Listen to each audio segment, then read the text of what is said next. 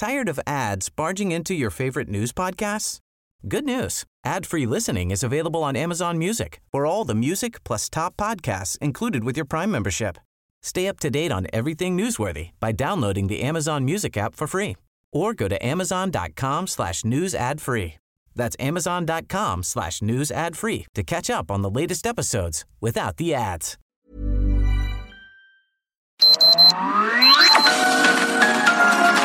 Heraldo Media Group presenta Sergio Sarmiento y Lupita Juárez. Información veraz y oportuna con un toque personal y humano.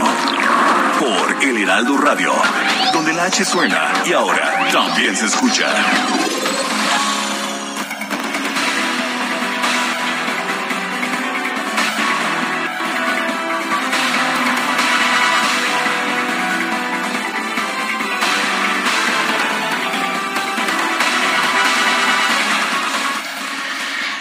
Parece que ahora las negociaciones para que los camiones de carga puedan entrar a Texas, a los Estados Unidos, se hace entre los gobiernos estatales y ayer los gobiernos de Chihuahua y Coahuila resolvieron con el de Texas la crisis generada por las medidas impuestas por el mandatario tejano Greg Abbott a la revisión de vehículos de carga en la zona fronteriza. María Eugenia Campos, gobernadora de Chihuahua, y Miguel Riquelme de Coahuila firmaron por separado acuerdos bilaterales en materia de seguridad y migración con el gobernador de Texas, Greg Abbott, y así se terminaron las revisiones exhaustivas a camiones por la frontera común. En una conferencia conjunta en Texas, Abbott reconoció los esfuerzos de la mandataria de Chihuahua y la sólida coordinación que han tenido desde el inicio de su gestión y que permitió llegar a este acuerdo a través del cual la policía de ese estado regresará a las inspecciones aleatorias en la franja fronteriza. María Eugenia Campos acordó trabajar con el gobierno de la entidad de los Estados Unidos. En los pactos alcanzados se señala que se asegurará que los vehículos que crucen cumplan con las normas de seguridad aplicables a cada estado, así como se como que se desarrollará un trabajo coordinado para reducir el tráfico de personas y contrabando de fentanilo y otros narcóticos en la frontera. También uh, hubo un compromiso para detener el flujo de migrantes procedentes de más de 100 países que ingresan a Texas de manera ilegal desde Chihuahua. Eh, se estableció la provisión de recursos para responder a las áreas de conflicto, según las vaya identificando el Departamento de Seguridad Pública de esa entidad de los Estados Unidos. Bueno, pues Greg Abbott ha logrado lo que buscaba, desplazar, hacer a un lado el gobierno federal de Joe Biden con esto pues fortalece su imagen con vías a su reelección o incluso a lo que algunos dicen podría ser una campaña presidencial más adelante. Son las siete de la mañana con dos minutos, siete con dos. Yo soy Sergio Sarmiento. Quiero darle a usted la más cordial bienvenida a El Heraldo Radio en este viernes, Viernes Santo 15 de abril del 2022. Lo invito a quedarse con nosotros. Aquí estará bien informado, por supuesto. También podrá pasar un rato agradable, ya que siempre hacemos un esfuerzo por darle a usted el lado amable de la noticia. Guadalupe Juárez, buenos días, ¿qué nos tienes esta mañana? Hola, ¿qué tal? Qué gusto saludarte, Sergio Sarmiento. Buenos días para ti, amigos. Muy buenos días, bienvenidos a la información en este viernes, viernes de una luna espectacular. No sé si tuvieron la oportunidad de verla. Hombre, qué regalo, qué regalo para este día, este Viernes Santo. Bueno, pues les comento que diputados federales del PRI advirtieron que la decisión de su compañero de bancada, Carlos Miguel Aiza, de votar a favor de la reforma eléctrica pues tendrá consecuencias. Incluso dicen que lo podrían expulsar. Los diputados Sofía Carvajal, Lauro Aro y Javier González sostuvieron que el PRI votará en contra de la reforma eléctrica este domingo. Faltan tan solo unas horas para que se vote.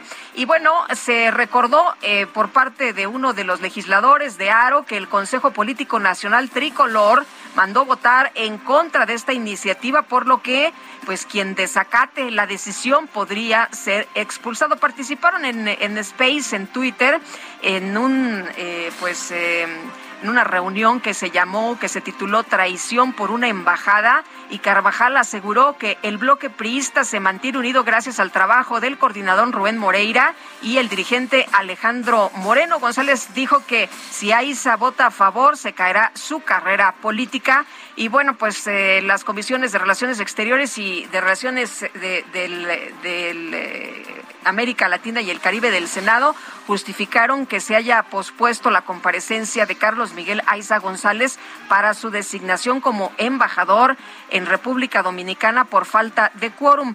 Esto luego de que legisladores de oposición cuestionaron que el nombramiento del exgobernador de Campeche se retrasó, pero no por falta de quórum, sino como parte de una estrategia para que su hijo, el diputado Aiza Damas, respaldara la reforma eléctrica. Pues así va, así va este tema y unas horas, en unas horas, pues ya tendremos toda la, la información de cómo van a, a votar los legisladores, de cómo va a quedar este tema de la reforma eléctrica. No me digas, ah, Lupita, que los moches de ahora son embajadas, representaciones diplomáticas mexicanas. No, yo no soy tan mal pensada, mi querido Ah, Sergio, claro que sí. Yo no, sé, no. yo sé que, que eres bien pensada, por eso te lo preguntaba.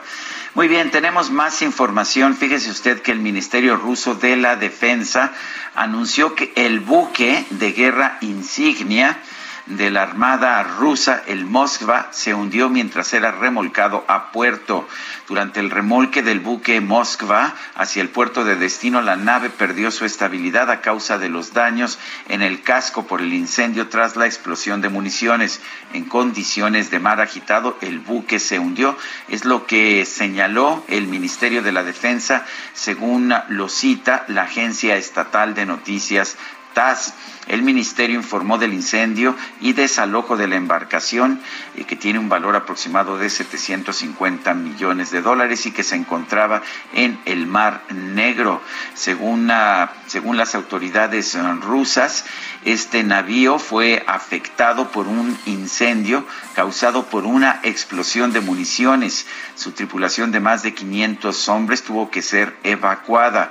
Aseguró más tarde el Ministerio de la Defensa que el fuego había sido contenido y que no había más explosiones, que se mantenía además su flotabilidad pero pues finalmente ayer se dio a conocer que este buque insignia de la Marina rusa se había hundido. La versión ucraniana es distinta. Las autoridades de Ucrania afirman que el Moskva fue alcanzado por misiles Neptune lo cual provocó importantes, importantes daños en ese buque ruso, según el gobernador de Odessa, Maxim Marcheko. Son las 7 de la mañana, 7 de la mañana con 7 minutos y vámonos a la frase del día.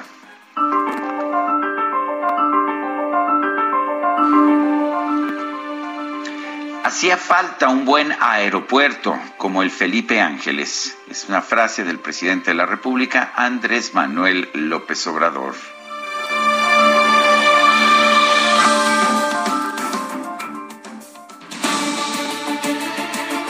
Y las preguntas, ayer preguntábamos temprano en esta mañana, ¿piensa usted que el gobierno debe tener un monopolio sobre el litio? Nos dijo que sí el 13.9%, que no 80.3%, quién sabe 5.8%. Recibimos 10.266 participaciones. La que sigue, por favor. Claro que sí, mi queridísimo DJ Kike, esta mañana ya coloqué en mi cuenta personal de Twitter, arroba Sergio Sarmiento, la siguiente pregunta. ¿Qué calificación le da usted al sistema de salud en la cuarta transformación?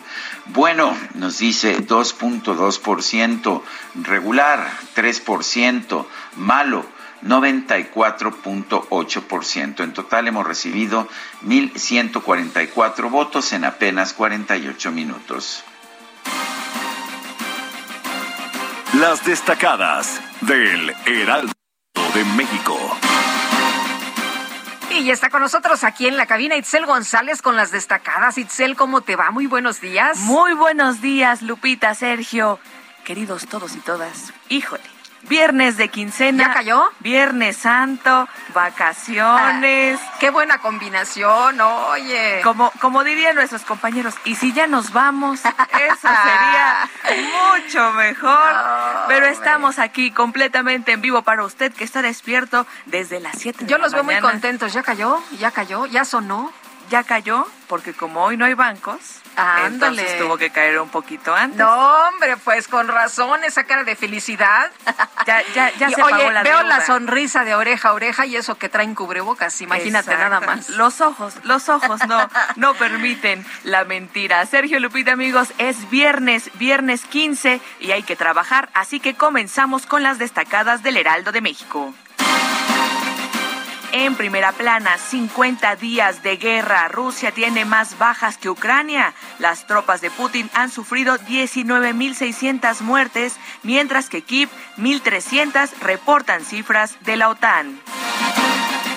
País, temporada 2022, pronostican cuatro huracanes categoría 5. Este año trae 58% más tormentas tropicales que el promedio. Ciudad de México, CEDESA, alerta por las altas temperaturas. Pidió tomar medidas para evitar daños en la piel o infecciones gastrointestinales.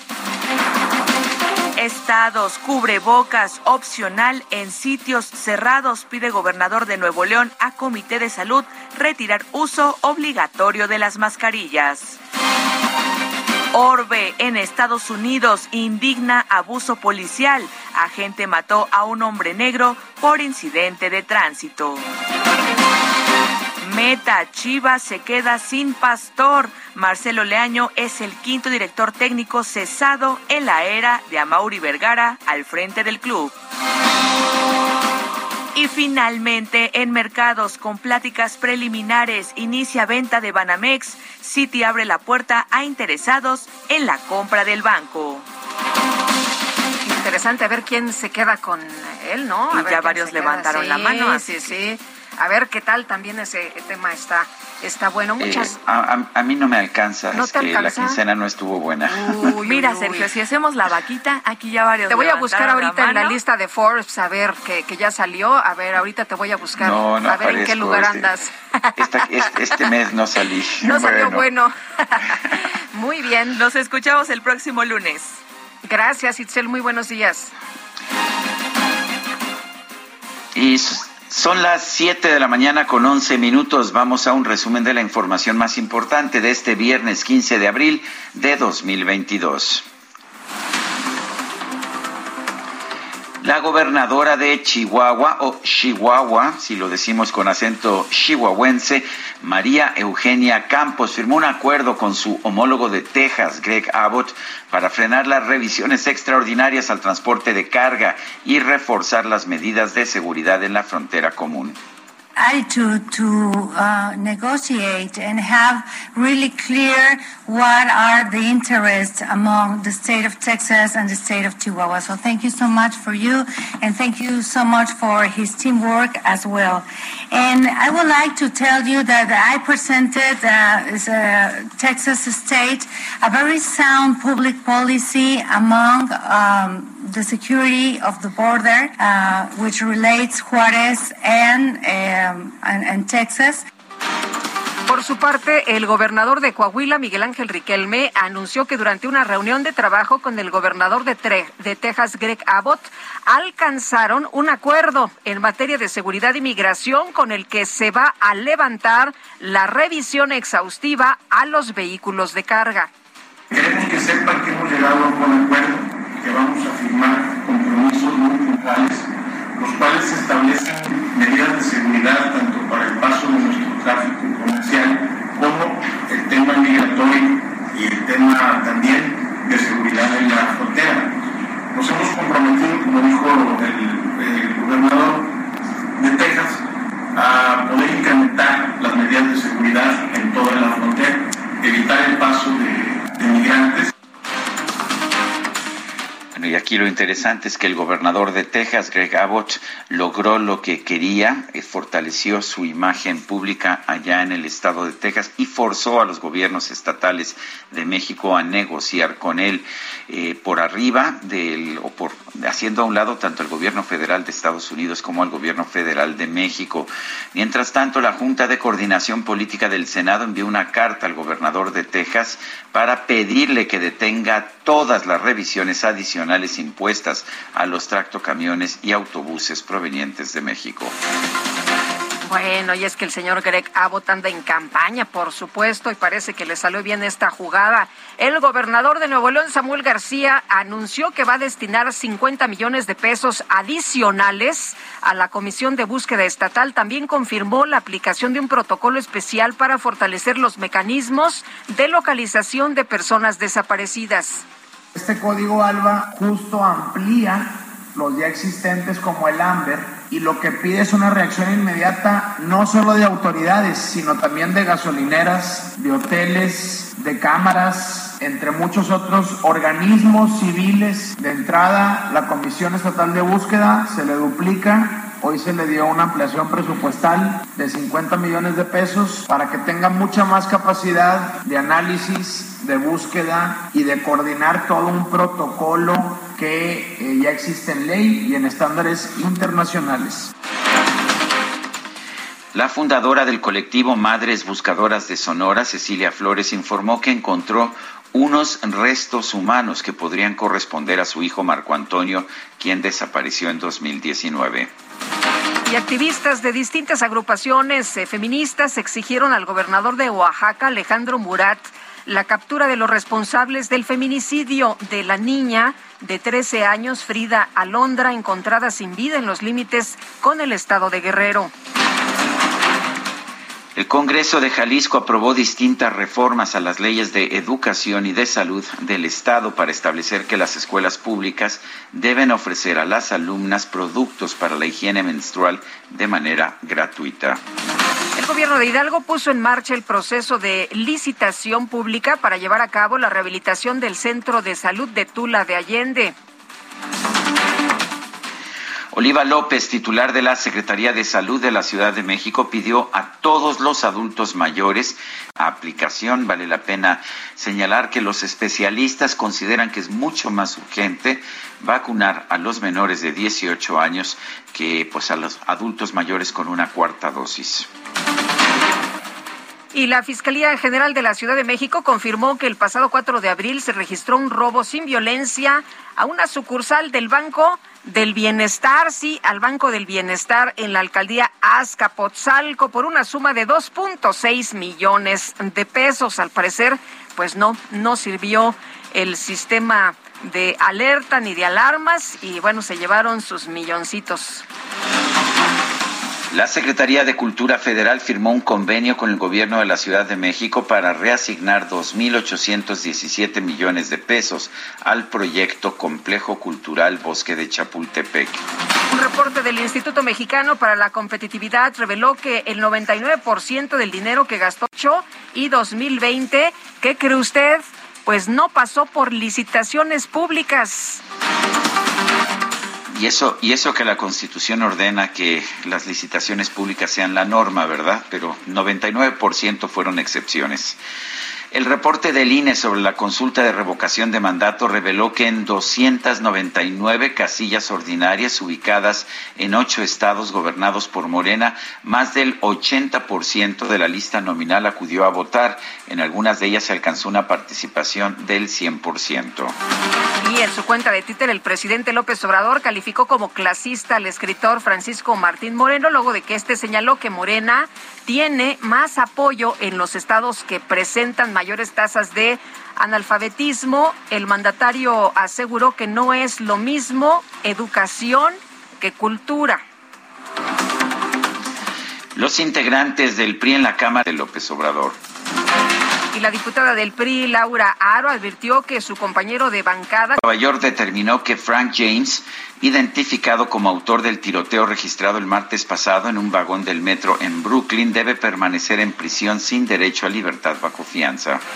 El director de la Agencia Central de Inteligencia de los Estados Unidos, William Burns, aseguró que los problemas que ha enfrentado Rusia durante la invasión a Ucrania pueden llevar al presidente Vladimir Putin a utilizar armas nucleares tácticas o de baja potencia.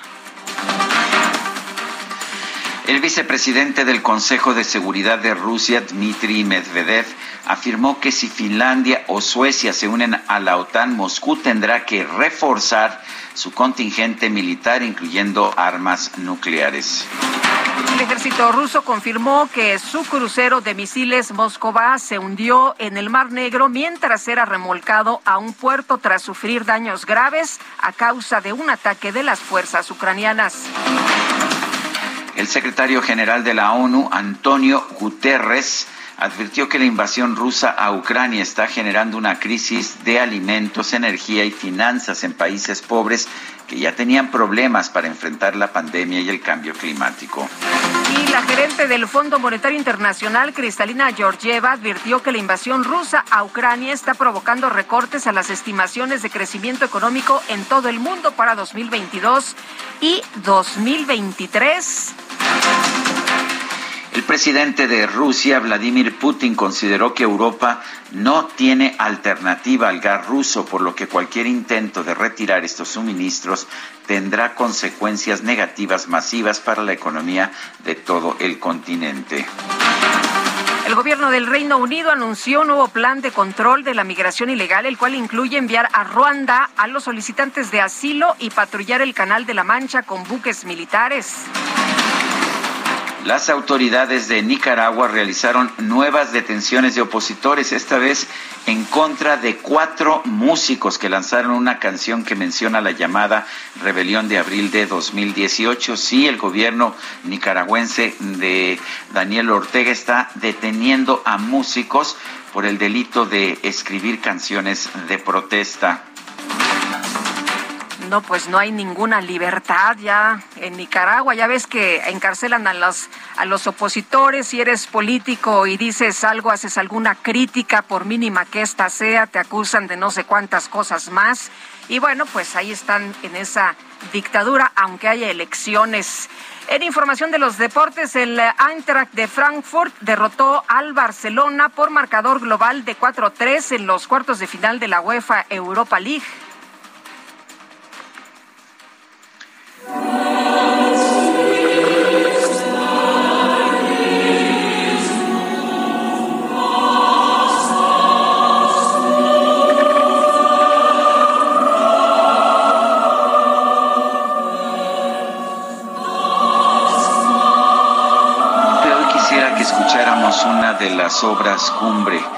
de la música de la música de todos los tiempos es la Pasión según San Mateo de Johann Sebastian Bach de WV 243 Pasio Domini Nostri, la pasión de nuestro Señor, así la llamó originalmente Johann Sebastian Bach. Es una obra muy larga, eh, tiene entre dos horas y media y tres horas de duración, dependiendo de la versión que se interprete y del ritmo con el que eh, se interprete, pero es realmente una pues una, una obra de las más importantes que pueda uno considerar. Esto que estamos escuchando en un principio se llama Amado Jesús y nos dice lo siguiente, Amado Jesús, ¿qué has hecho para que tan dura sentencia se te haya dado?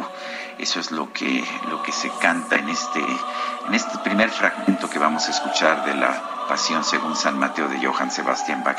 Espero que, pues espero que te guste.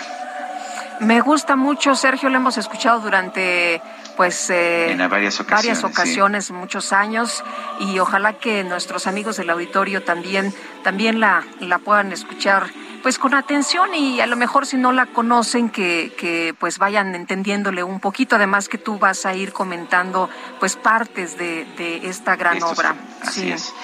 Bueno pues empezamos con esto amado Jesús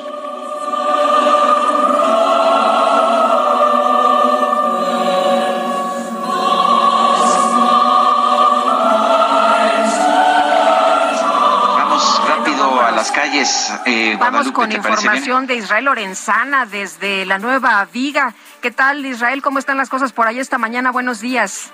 Sergio Lupita, muchísimas gracias. Un gusto saludarles esta mañana. Estoy ubicado exactamente en la entrada principal de la Nueva Viga, esta central de pescados y mariscos que por supuesto el día de hoy pues ya tiene muchísimas personas que llegan para comprar pescado. Hay que recordar que bueno, pues es Semana Santa y en ese sentido, bueno, pues muchas personas vienen en busca de los pescados.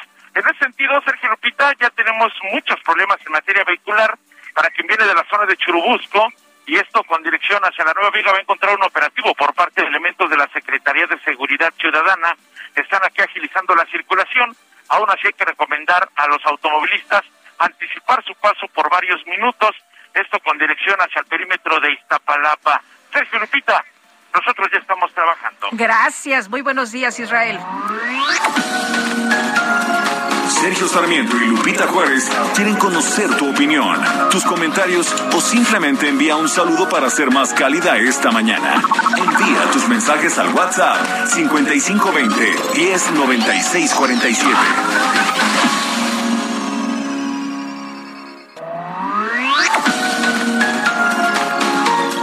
Continuamos con Sergio Sarmiento y Lupita Juárez por El Heraldo Radio. En Soriana encuentras la mayor calidad. Lleve limón con semilla a 39.80 el kilo o el top sirloin de res a 189 pesos el kilo y la costilla de res y cerdo para asar a 99 pesos el kilo. Soriana, la de todos los mexicanos. Al 18 de abril, aplica restricciones. Válido en Hiper y Super. El 15 de abril se celebra el Día Mundial del Arte, con la finalidad de promover conciencia de la actividad creativa en todo el mundo. La conmemoración de esta fecha fue elegida en honor al nacimiento de Leonardo da Vinci.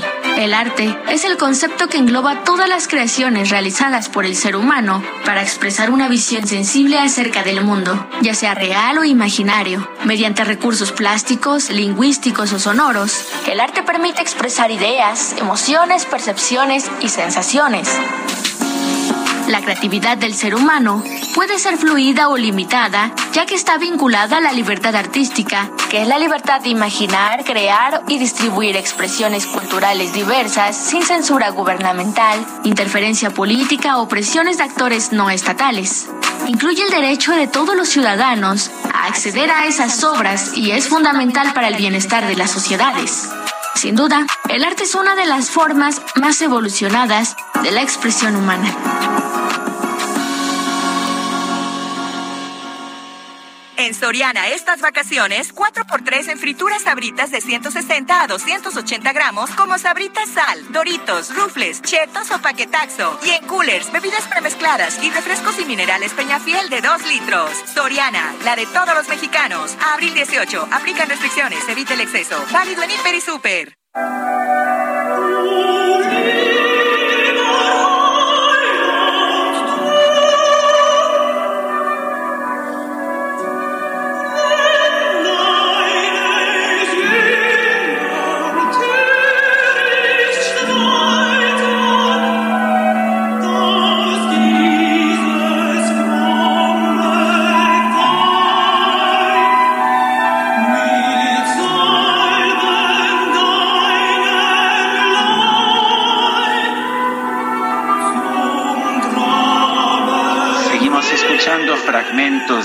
Según San Mateo, este recitativo eh, que se, lo, canta una, una contralto, esta es una mujer con una voz bastante grave, se llama Liva Highland y nos dice lo siguiente. Amado Salvador, si tus discípulos discuten insensatos, que esta piadosa mujer con ungüento tu cuerpo haya preparado para la tumba, deja que entre tanto el torrente de mis lágrimas se derrame sobre tu cabeza. Sí, du liva Highland, du liva Highland, amado Salvador. Estamos escuchando fragmentos de una pieza musical que algunos consideran la cumbre de la música sacra de todos los tiempos. Y gracias por todos sus mensajes esta mañana. Nos dice una persona en el auditorio, eh, buenos días, Sergio Lupita, soy la señora Marta desde Catepec, les agradezco la música elegida para este Viernes Santo, es muy emotiva, muchas gracias y que tengan un excelente fin de semana. Dice otra persona, para los escépticos del AIFA esperan a que arranque el servicio de helicópteros desde Polanco y verán cómo en cuestión de semanas absorberá por lo menos la mitad de los vuelos del Aeropuerto Internacional de la Ciudad de México. Paciencia pedía Calimán y firma MG.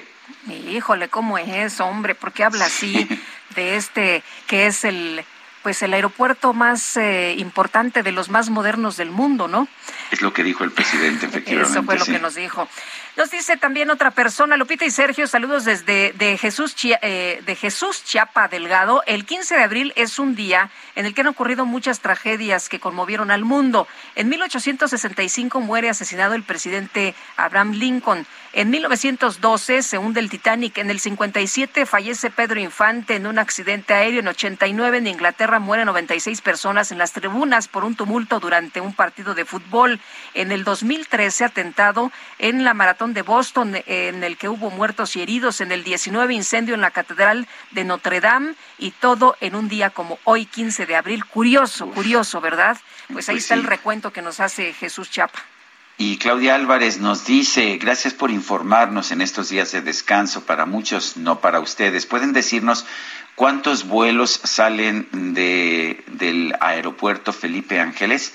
Y ya, ya no sé si son seis diarios u ocho diarios, porque he visto las dos ah, cifras, pero no son más de ocho. Bueno, yo fui hace unos días que, que, les comenté incluso aquí al aire, me fui a echar una vuelta, fui a hacer un recorrido, eh, muy poca gente, la verdad, saliendo, los vuelos que estaban eh, pues eh, para ese día programados eran cinco nada más. Mm, bueno. Este miércoles el presidente Andrés Manuel López Obrador informó que este mes finaliza la jornada del Plan Nacional de Vacunación contra COVID-19. Tenemos en la línea telefónica al doctor Andreu Comas, profesor investigador de la Facultad de Medicina y del Centro de Investigación en Ciencias de la Salud de la Universidad Autónoma de San Luis Potosí. Doctor Comas, gracias por hablar con nosotros. Eh, ¿Cómo ve usted esta decisión de poner fin a la jornada del Plan Nacional de Vacunación contra COVID-19. ¿Qué significa eso? ¿Qué opinión tiene? Bueno, muy buen día. Aquí la situación es que México no ha comprado más vacunas, las pocas vacunas que quedan ya se van a caducar, entonces de hecho las están poniendo de una manera desorganizada, eh, están poniendo eh, lugares, por ejemplo, dentro del INS, dentro del ISTE, inclusive lugares donde se los están dando a, la entidad privada para que los vacunen. Y el chiste es que se está poniendo de, sin ningún control y sin ningún orden, como fue toda la tercera dosis, por un lado. Por otro lado está ya que empiezan a darse cuenta que sí hay que vacunar a los niños, pero vamos seis, siete meses tarde, y digo seis, siete meses tarde porque gran parte del mundo ya está aplicando la tercera dosis a los niños, y el problema es que el presidente pide este eh, que el mecanismo de COVAX te dé vacunas infantiles cuando COVAX está priorizando países que no pueden comprar. Y México sí las puede comprar. De hecho, para el presupuesto de la Federación del 2022, el presupuesto de, eh, ¿cómo se llama?, de, de, las vacunas para nuestro país creció en un 1100%. Entonces, bueno, México podría comprar este, esas vacunas.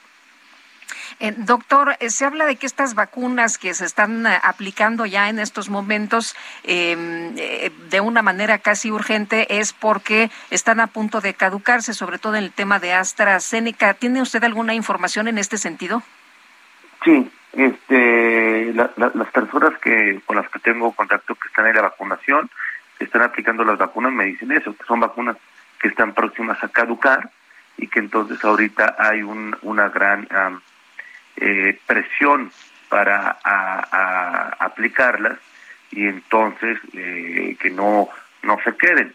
Claro, son vacunas que no se pueden utilizar en los niños, pero por ejemplo, eh, y eso me consta, tenemos gente derechohabiente del ISTE que le están hablando del ISTE y tú vengas a poner la cuarta dosis cuando ahorita en enero y febrero se pusieron la tercera dosis o personal de salud que están buscando para ponerse una cuarta dosis cuando en enero febrero se pusieron la, ¿cómo se llama?, la, la tercera dosis. O sea, de alguna forma es, es, una medida apresurada, es una medida que lo que busca es evitar que se queden en los almacenes caducadas las vacunas. Esa es la razón de todo este esfuerzo. Sí, esa es la razón que estamos viendo este, eh, como estrategia. Y es un problema eh, importante porque quiere decir que otra vez tenemos este relajo donde no saben a quién se le aplicó, ni cómo se le aplicó, ni el intervalo entre la primera y la segunda, la segunda y la tercera, la tercera y la cuarta. que se están utilizando combinaciones que ni siquiera están estudiadas o analizadas, que se puso una vacuna como cancino cuya efectividad es prácticamente nula. Entonces, bueno, pues si, continuamos con esta estrategia, eh, el, costo-efectividad desde la estrategia de, vacunación, pues es prácticamente eh, muy baja. ¿Qué quiere decir esto? Que nuestro gobierno va a haber gastado miles de millones de pesos en una estrategia de vacunación que se ha salvado vidas, que se ha reducido la hospitalización. Para aquí la pregunta es, bueno, ¿cuánto nos costó y, y, y qué tanto más pudimos llegar a haber evitado? El eh, doctor, el Laxen eh, refuerzo, eh, ¿qué, ¿qué, tan bueno es? Porque, y, además, ¿cuánto tiempo tiene que pasar? Porque hay gente que dice, no, yo sí me lo pongo, pero no sabemos cuántos meses tienen que, que pasar, no queda muy claro. ¿No, no, ¿No es contraproducente para la salud? Bueno, lo que sabemos, más que contraproducente, porque hay gente que se la ha puesto y que por lo menos efectos adversos no tienen, hay que entender lo siguiente y es la utilidad. ¿De qué utilidad va a tener? Hasta ahorita sabemos que la utilidad de la cuarta dosis es después de seis meses de la tercera en personas mayores de 60 años y en inmunosuprimidos. inmunosuprimidos. Perdón. Hasta ahorita la evidencia que con la que contamos nos dice que no es necesario en personas que no estén inmunosuprimidas o que tengan menos de 60 años. Entonces, esta parte sí es importante de entender porque tampoco tenemos un exceso de, de, de, de vacunas. Entonces tenemos que ser muy responsables en cómo gastamos las vacunas. Eh, doctor, eh, si usted tuviera que tomar decisiones, ¿qué haría en este momento y en las circunstancias que tenemos? Bueno, ¿qué haría en este momento? Si tengo eh, vacunas que se, van, se me van a caducar y ya completé yo las dosis, las terceras dosis, donar esas vacunas a un país que las pueda utilizar y que, ¿cómo se llama? Y, y que las vaya a utilizar rápido. Pero para eso tendrá que tener una base de datos confiable y segura de quienes ya, ya tuvieron la tercera dosis. Ahora, eh, utilizar y buscar intencionadamente, como México ya tiene experiencia en eso de la vacunación, aquellos que no tengan la tercera dosis para aplicarla, ¿sí? Eh, claro, México no ha utilizado los mecanismos tradicionales de vacunación desarrollados desde época del doctor, este, como se llama Jesús Cumate. Y segundo, eh, priorizar la vacunación en los niños. Ya vamos seis, siete meses tarde. La cuarta ola tuvo un gran impacto en los niños. Tarde o temprano va a haber una quinta ola que va a tener un gran impacto en los niños. Y este impacto es en casos, hospitalización, consultas, muertes, COVID largo, ausentismo laboral y escolar. Es una prioridad vacunar a los niños porque de lo contrario estamos dañando la salud. México lo ha hecho muy mal, tan mal que prácticamente eh, no son 300 mil muertos que tenemos, son casi 900 mil muertos. Y para que tengamos una idea qué tan mal lo ha hecho México, por cada tres muertos que, de manera directa o indirecta que ha generado el COVID, esto ha generado un huérfano por COVID. No, pues muy, muy graves las cifras, eh, aunque no les guste reconocer que lo han hecho mal en México, ¿no, doctor? Aquí siempre se ha manejado que hemos tenido una extraordinaria estrategia, que hemos sido modelo para otros países. Sin embargo, pues en el tema de los niños, parece que ya se dieron cuenta que es importante. Pues más que se dieron cuenta que es importante, eh, en mi punto de vista, tiene que ver ya con una estrategia electoral. Siempre se han utilizado la campaña de vacunación como una estrategia electoral. Viene pasando la, revocación de mandato que no obtuvieron los resultados que el gobierno hubiera querido y entonces se vienen elecciones en este país y ahora sí quieren vacunar a los niños. Bueno, mientras los vacunen, a mí la verdad, si lo son de manera electoral o no electoral, no me da mucha importancia. A mí lo que me importa es que eh, eh, dejen de arriesgarlos y se pongan a vacunar. Bueno, la vacuna siempre ha sido movida en este sexenio como un tema eh, de apoyo del presidente, ¿no? Como un tema electoral.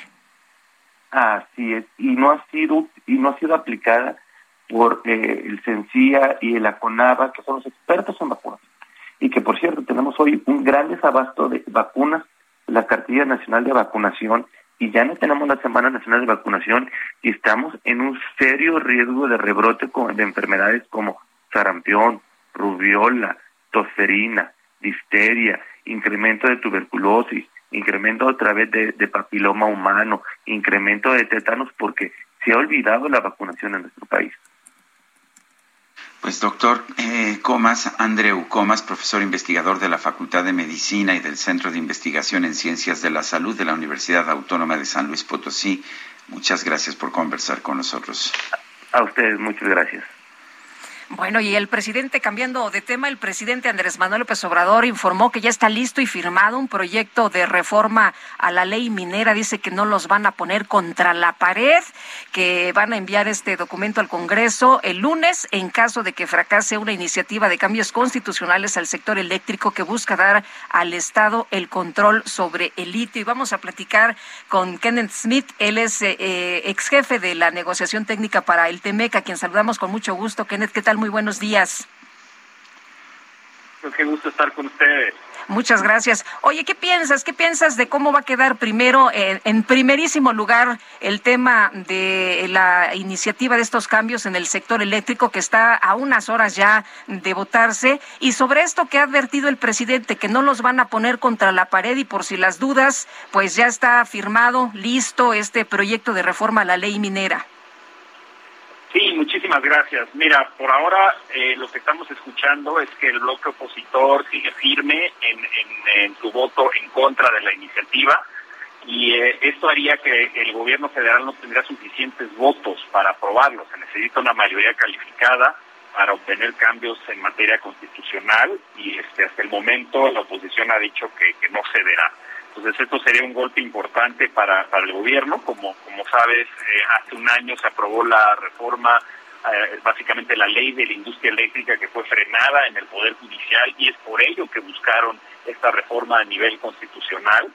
Y esta reforma retoma muchos de los elementos que vienen en la ley de la industria eléctrica y añade esta reserva en materia de litio. Entonces, por lo pronto, es, eh, parecería ser que no se va a aprobar el día de mañana, no van a tener suficientes votos y el presidente ha señalado que quiere entonces enviar eh, esta iniciativa para reservar la explotación, extracción y explotación del litio en México únicamente al Estado. Pero ¿realmente nos beneficia tener un monopolio sobre el litio? Mira, definitivamente no. Parte de la razón por la que los legisladores, yo diría la principal razón por la que los legisladores están rechazando la reforma constitucional en materia de electricidad es justamente porque regresa todo el control del sistema eléctrico al Estado, a la CTE, creando un monopolio, que sabemos que los monopolios son ineficientes, van a hacer que incremente el costo de la electricidad en México. Tratar de hacer eso en el sector minero sería de entrada un error del punto de vista de la capacidad de atraer inversión tecnología para explotar con éxito las reservas que existen en México en materia de litio. Y además sería violatorio del TEMEC, porque el TEMEC contiene anexos de servicio de inversión que eh, contienen las excepciones o reservas a la aplicación del tratado que se permiten. Es decir, mientras que se negocie el, tratado, se acuerda cuáles son las áreas eh, eh, que van a quedar excluidas de la aplicación del tratado, como puede ser el obligar a que haya una cuota de 10% de pantalla para películas mexicanas en los cines o las restricciones a la inversión extranjera en actividades, por ejemplo, como el sector de autotransporte doméstico. Pero si tú no excluiste al sector del litio previamente en la negociación del TEMEC, este sector está abierto. Tú no puedes unilateralmente cerrar sectores o, reservar sectores que no hayan sido reservados en el tratado. Entonces ahí también habría una violación de los compromisos internacionales de México si se presenta y se aprueba esta iniciativa que menciona el presidente. Eh, Kenneth, eh, ¿qué es lo que, lo que veríamos entonces? ¿Que ya no habría ningún interés por invertir en México en este sector ante la incertidumbre, ante la duda? Y en el tema de, de la reforma eléctrica después de la aprobación de la Suprema Corte, lo que vamos a ver también es esto, falta de interés de los inversionistas y además litigios.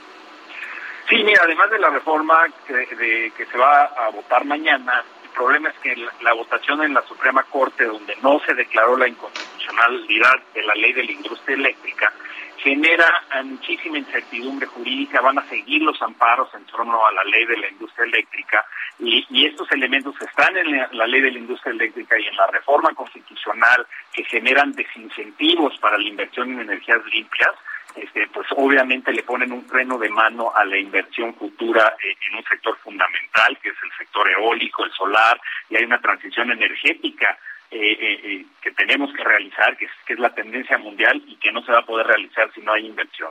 Y en materia de litio, pues puede suceder algo similar al final de cuentas este, envolverse en la bandera, hablar de un nacionalismo, digamos, en materia de que nada más el Estado eh, mexicano lo va a poder explotar, pues obviamente nos cierra la puerta a poder tener esa inversión extranjera que trabaje junto con el gobierno, que se obtengan concesiones mineras por parte del gobierno para desarrollar este insumo eh, esencial, por ejemplo, para la generación de baterías eléctricas y establecer condiciones monopólicas para el Estado con incertidumbre jurídica para los inversionistas privados, pues puede definitivamente ahuyentar la inversión en un producto que se está convirtiendo esencial en la manufactura avanzada del futuro.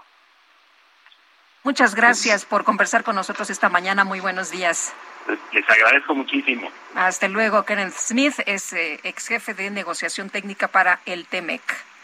Bueno, y vale la pena señalar que sí va a haber un gran interés a nivel internacional por producir cada vez más litio, pero pues si tenemos un monopolio, eh, va a ser ah, pues mucho más complicado que se desarrolle ese mineral aquí en, en, nuestro país.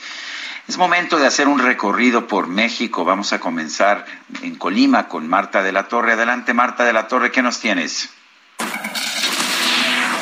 Gracias, Lupita. Buenos días. La tarde de este jueves fueron asesinadas tres personas en la colonia La Haciendita, en Villa de Álvarez. De acuerdo con información preliminar, sujetos armados atacaron a balazos a las víctimas, dos de ellas, un hombre y una mujer, que iban a bordo de una camioneta donde fueron agredidos y quedaron sin vida. El tercer fallecido fue un hombre quien murió en la banqueta a unos metros de las otras víctimas. Trascendió que la mujer era Paola N., maestra del Instituto Superior de Educación Normal del Estado de Colima, quien además era hija de el periodista Jorge Alberto Ruiz. Testigos afirman que la maestra y su acompañante habrían sido testigos del homicidio del otro hombre, motivo por el que también fueron atacados. Cabe destacar que lo que va del mes de abril se han reportado 44 homicidios, de los cuales 5 han sido de mujeres. En marzo se registraron 98 homicidios, mientras que en febrero fueron 68 y en enero 50. Una tendencia a la alza debido a la ola de violencia causada por la pugna entre dos grupos del crimen organizado. Hasta aquí la información desde Colima. Gracias.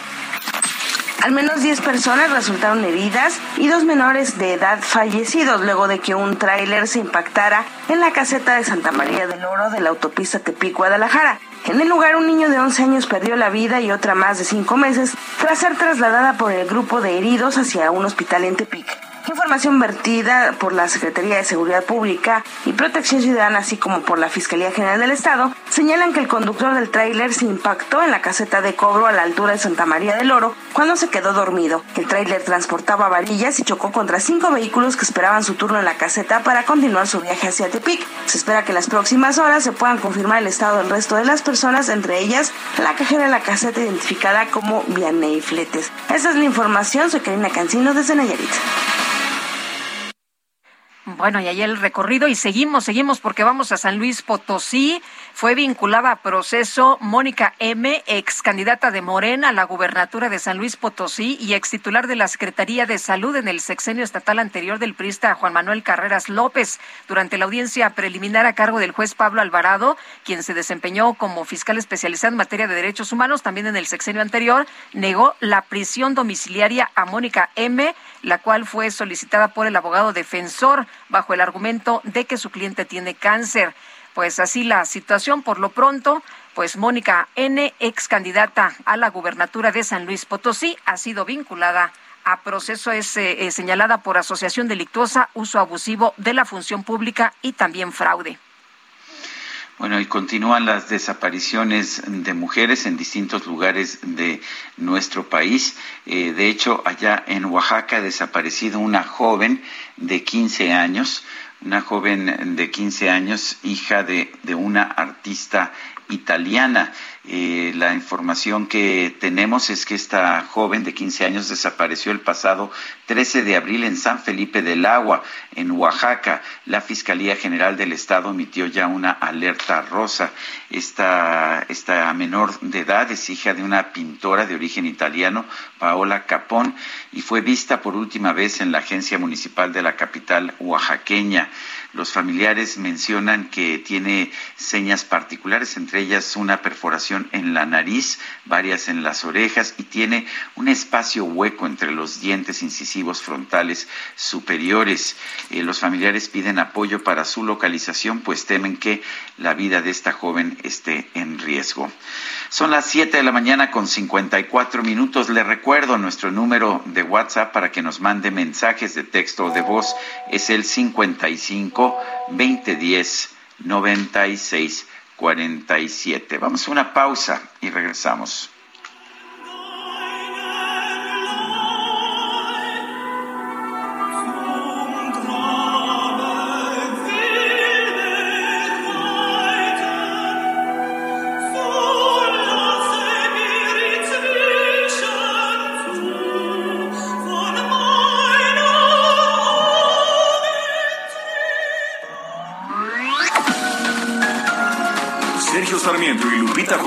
Quieren conocer tu opinión, tus comentarios o simplemente envía un saludo para ser más cálida esta mañana.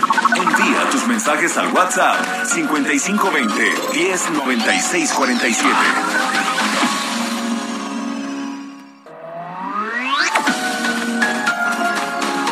Continuamos con Sergio Sarmiento y Lupita Juárez por El Heraldo Radio.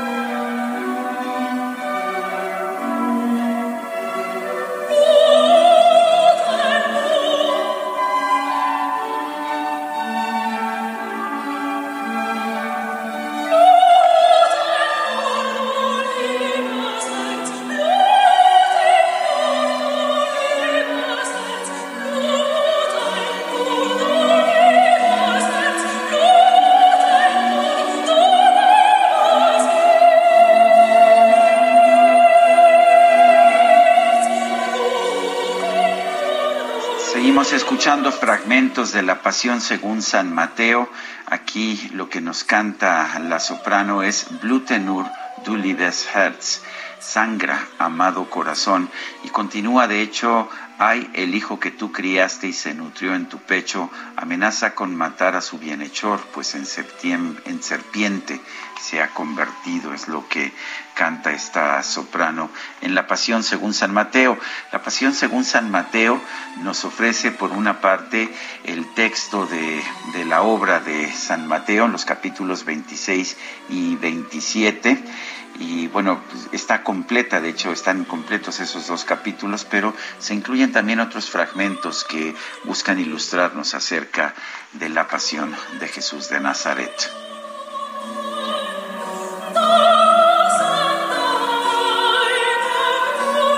Vamos a los mensajes y nos dice una persona del auditorio, entiendo la intención política del gobernador de Texas de su medida de realizar revisiones exhaustivas a los camiones mexicanos con las elecciones a realizarse en noviembre, donde se incluyen toda la Cámara de Representantes y 35 de los 100 senadores federales, así como 36 gubernaturas, entre ellas Texas. Texas tiene el segundo mayor número de representantes, 36 después de California.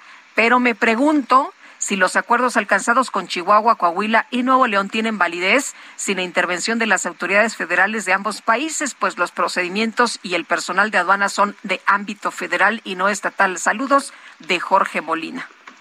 Y nos dice otra persona, estoy leyendo Los sueños de la niña de la montaña, muy aleccionador. Me gusta que ella no considera a los indígenas como grupo vulnerable. Un fuerte abrazo, Francisco 1955, postdata, muy bonita música el día de hoy. Lo que considera más bien Eufrosina Cruz en su libro Los sueños de la niña de la montaña es que para salir de la pobreza lo que se requiere son oportunidades y se requiere educación y no simples programas asistenciales del gobierno. Sí, y qué bueno que le esté leyendo. La verdad es un muy buen libro, como él dice, aleccionador. Eufrosina lo que señala es que estos programas sociales que solamente van y llevan eh, pues eh, migajas, dádivas a la gente, eso no funciona, no saca a la gente de la pobreza. Eh, nos dice Rodolfo Contreras desde Querétaro Cinematográfico, viernes el sistema de salud pública, otra víctima de la cuarta trituración. Son las ocho de la mañana con cuatro minutos, vámonos al clima. El pronóstico del tiempo. Sergio Sarmiento y Lupita Juárez. Ana Moguel, meteoróloga del Servicio Meteorológico Nacional de la Conagua, ¿qué nos tienes? Adelante, buenos días. Buenos días, Sergio Lupita. Es un gusto saludarles a ustedes y a su amable auditorio.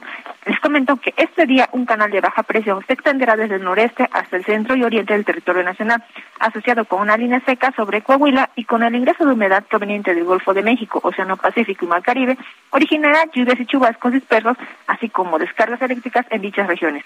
A su vez, se pronostica posible caída de granizo en zonas de Hidalgo, el Estado de México, Ciudad de México, Tlaxcala, Puebla y Veracruz. Por otra parte, un sistema anticiclónico a niveles medios de la atmósfera propiciará ambiente caluroso, muy caluroso sobre, la mayor parte de la República Mexicana y temperaturas máximas superiores a 35 grados Celsius en 22 estados del país. En cuanto al Frente Frío número 42, eso dejó de afectar al territorio mexicano. Para el Valle de México esperamos condiciones de cielo parcialmente nublado con incremento de la nubosidad hacia la tarde. Tenemos, tenemos probabilidad de lluvias e intervalos de chubascos dispersos acompañados de descargas eléctricas y posible caída de granizo en la Ciudad de México y el Estado de México. El viento soplará del este y noreste de 10 a 20 kilómetros por hora con rachas hasta 40 kilómetros por hora en zonas de tormenta.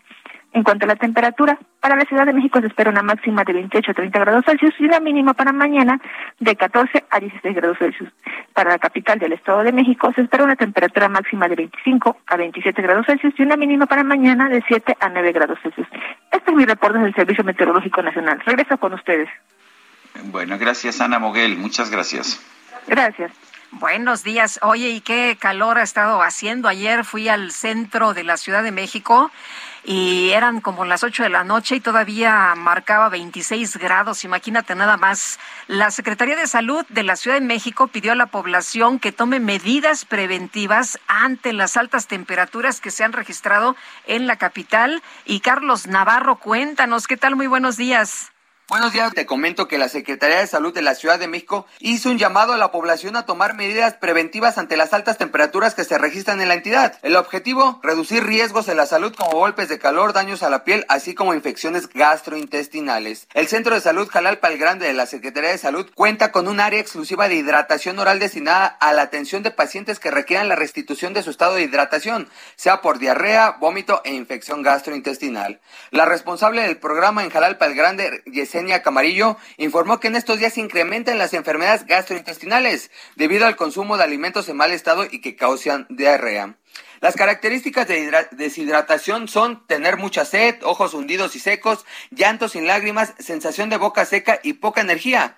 Ante este panorama, Camarillo informó de algunas medidas de prevención. Aumentar la ingesta de líquidos, el consumo de frutas y verduras frescas de temporada, sobre todo reforzar el lavado de manos desde la preparación de alimentos y su consumo. También te comento que el sistema de aguas de la Ciudad de Mico hizo un llamado a la población para que haga un uso responsable del agua y no desperdiciar el líquido en Semana Santa. Esto con el fin de evitar sanciones que de acuerdo con distintas leyes implican sanciones que van de 11 a 40 veces la unidad de medida y actualización, que se traduce de 1058.42 a 3848.8 pesos. O también arresto de 13 a 14 horas o 6 a 12 horas de trabajo en favor de la comunidad. La información que te tengo. Muy bien, muchas gracias, Carlos. El Senado dejó pendiente la ratificación del exgobernador de Campeche, Carlos Miguel Aiza González, como embajador en la República Dominicana. Vamos a conversar con Alejandro Armenta. Él es senador por Morena, integrante de la Comisión de Relaciones Exteriores del Senado. Senador Armenta, buenos días. Gracias por tomar nuestra llamada. Cuéntenos eh, por qué se dejó pendiente esta ratificación. Ha habido mucha controversia al respecto de la decisión del hijo del exgobernador Aiza, eh, quien es actualmente miembro del PRI, por votar a favor de la reforma eléctrica. ¿Esa es la razón por la que se tomó esta determinación?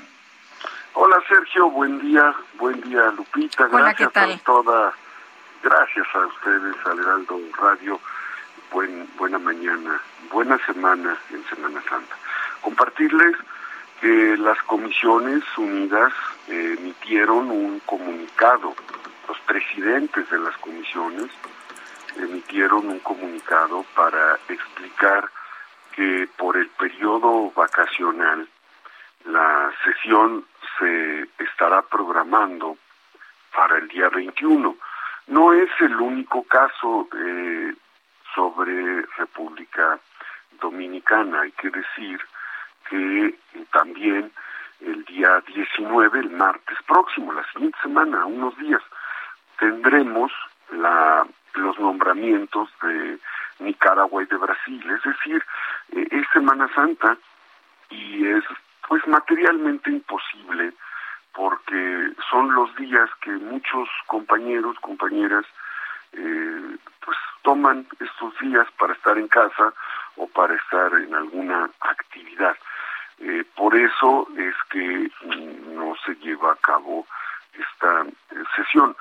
Seguramente la próxima semana eh, se define, ya lo hicieron público en el comunicado, incluso en el último texto del comunicado, Sergio y Lupita, que lo dieron a conocer en redes sociales, eh, explica cualquier interpretación distinta de los hechos antes señalados, pues no corresponden a la verdad. Así concluye. Bien, eh, si alguien eh, pudiera pensar que presionaron a este legislador, que estaban comprando votos de legisladores de Morena, entonces esto no es correcto.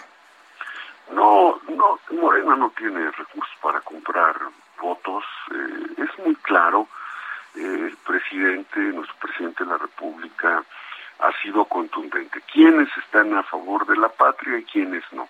Y hay cada quien se forma, ¿no? No hay, eh, no hay otro tipo de estímulos. El único estímulo es la patria desde nuestro punto de vista. ¿no? Nosotros respetamos los puntos de vista distintos que se dan en una democracia, Lupita y Sergio. Pero ese es el tema, ¿eh? El tema es Semana Santa. Yo aquí estoy en Puebla, pero muchos compañeros, eh, la Semana Santa se convierte en una oportunidad de las pocas que hay en el año para muchos de poder salir con su familia eh, a algún lugar en, México o fuera del país. Así es que eso hace que las cosas se compliquen en esta semana para los efectos legislativos. Y tiene una razón, tiene tiene lógica, no, no, eh, más bien sería, es un poco ilógico que en Semana Santa se esté legislando, ¿no? Digo, se, Lo, curioso del caso es que la, la sesión para votar la reforma eléctrica se, se ha fijado para este domingo de Semana Santa y lo que nos decía pues el líder de la Cámara de Diputados es que aquí no hay Semanas Santas, que todos los días son días hábiles, pero usted nos está diciendo por otra parte otra cosa. Yo entiendo que una cosa es el Senado y otra la Cámara de Diputados, pero pues parece que son dos miembros del mismo partido que tienen dos visiones muy distintas de la Semana Santa. No, bueno, Sergio, yo debo ser muy respetuoso del trabajo de la colegisladora. Eh, me refiero a que es una semana que para cualquier mexicano, independientemente de su credo religioso o no, pues es una semana que se vuelve una oportunidad para hacer actividades en familia o para hacer actividades religiosas. Y yo debo respetar también, no quiero generar una polémica, no es mi, no es mi afán. He leído el comunicado que así lo dice. El comunicado dice que por el periodo vacacional expresado por las dos este, presidencias de la mesa de las comisiones que están llevando estos nombramientos, que no solo es el de República Dominicana, hay que decirlo, estamos hablando de República Dominicana, Nicaragua Brasil, que se van a resolver la próxima semana. Yo leí una nota que decía, congelan, no, no se congela. Congelar es, no se va a hacer, se queda ahí guardado, no va a pasar. No, sí va a pasar la próxima semana y se darán los nombramientos la próxima semana. Y con respecto a lo que expresó la, la colegisladora, yo diría que tienen razón. Si, no, si la iniciativa hubiera tenido como Cámara de Origen el Senado, estaríamos ahí. A mí me ha tocado ser diputado federal, Sergio Lupita, y cuando ustedes se acuerdan que el presupuesto no se aprobaba en septiembre, octubre, ¿se acuerdan? Porque son eh, personas que han estado en la vida pública en algún tiempo, mucho tiempo, eh, saben que había legislaturas que aprobaban el presupuesto, el presupuesto el 31 de diciembre. Eh, tal vez te acuerdas, Sergio, cuando hablaban de se, para el, reloj este el, legislativo. El reloj legislativo, ¿te acuerdas? Sí, claro. Y entonces, porque si no aprobabas el, el, a las 11.45 pm de, o 11.59 pm del día 31 de diciembre el presupuesto, por ley tenías que amanecer el primero de enero con el presupuesto del año anterior. Y eso implicaba varias veces dijeron, ¿cómo es posible que en el, en el, en el Congreso se pare el, el, reloj legislativo? No se puede parar el reloj legislativo porque se está en función del tiempo. Eso ha sucedido en la Cámara de Diputados, me ha tocado a mí en, el, en la Cámara de Diputados, fui miembro de la Comisión de Hacienda y me tocaba que se tuviera que detener el reloj legislativo. Entonces son circunstancias. Estaríamos, sí, en, en, actividad en este momento si hubiéramos sido Cámara de origen y los diputados estarían diciendo tal vez lo que yo estoy argumentando. Es, es circunstancial el argumento. Muy bien.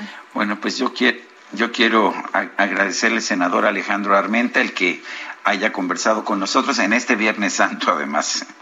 No, yo estoy a sus órdenes, Sergio, siempre, Lupita, son atentos, generosos. El Heraldo Radio siempre es un espacio de referencia para la comunicación y la información de los mexicanos. Y bueno, miles de poblanos los están escuchando y les mandan saludos. Y si se quiere venir a pasar aquí este, el fin de semana, vénganse a Puebla, los espera con los brazos abiertos. Muy bien, muchas gracias. gracias. a ustedes, excelente mañana. Hasta luego. Son las, son las 8 de la mañana con 15 minutos. El Químico Guerra con Sergio Sarmiento y Lupita Juárez. Químico Guerra, ¿cómo te va? Buenos días. ¿De qué nos platicas esta mañana? ¿Los conejos ponen huevos? Eh, sí. algunos. Sí, sí, dejan algunos de, de, Pascua, de chocolate. Los de Pascua, exactamente. Pero yo siempre, bueno, de, niño, eh, yo estoy en el colegio alemán y era una de las festividades pues clásicas, ¿no? Yo siempre me preguntaba, bueno, pues que como que los conejos no, no ponen huevos, ¿de dónde viene esto? Pero nos explicaban desde, desde niños. Fíjense que el conejo de Pascua apareció por primera vez en las mismas regiones donde aparece el árbol de Navidad, que es en Rheinland-Pfalz, en la parte del Rin del Norte, eh, que hoy en día son más bien zonas protestantes. Una teoría podría ser que tras la reforma del siglo XVI, la Pascua se convirtió en una fiesta burguesa y no únicamente religiosa, religiosa luego que sí, pero también una festividad, a diferencia de lo que era el puro ritual cristiano.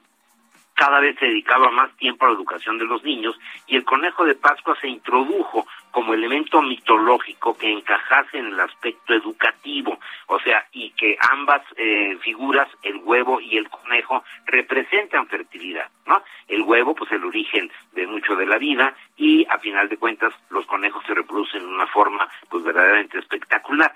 Ambos eh, símbolos son de fertilidad, de renacimiento, de la primavera de estar en la Pascua, etcétera, y todo esto tiene que ver con este mito que es muy bonito. Yo me acuerdo de niño, pues lo que hacían era que nos escondían los eh, huevitos eh, de Pascua en jardines, en eh, parques, íbamos de la escuela a buscar los huevos de Pascua, era todo un, todo un evento, y viene precisamente de esta tradición de los años 1500, eh, 1550 por ahí, en donde se convierte el conejo en la fertilidad que pone los huevos de Pascua, Sergio Lupita, de ahí viene.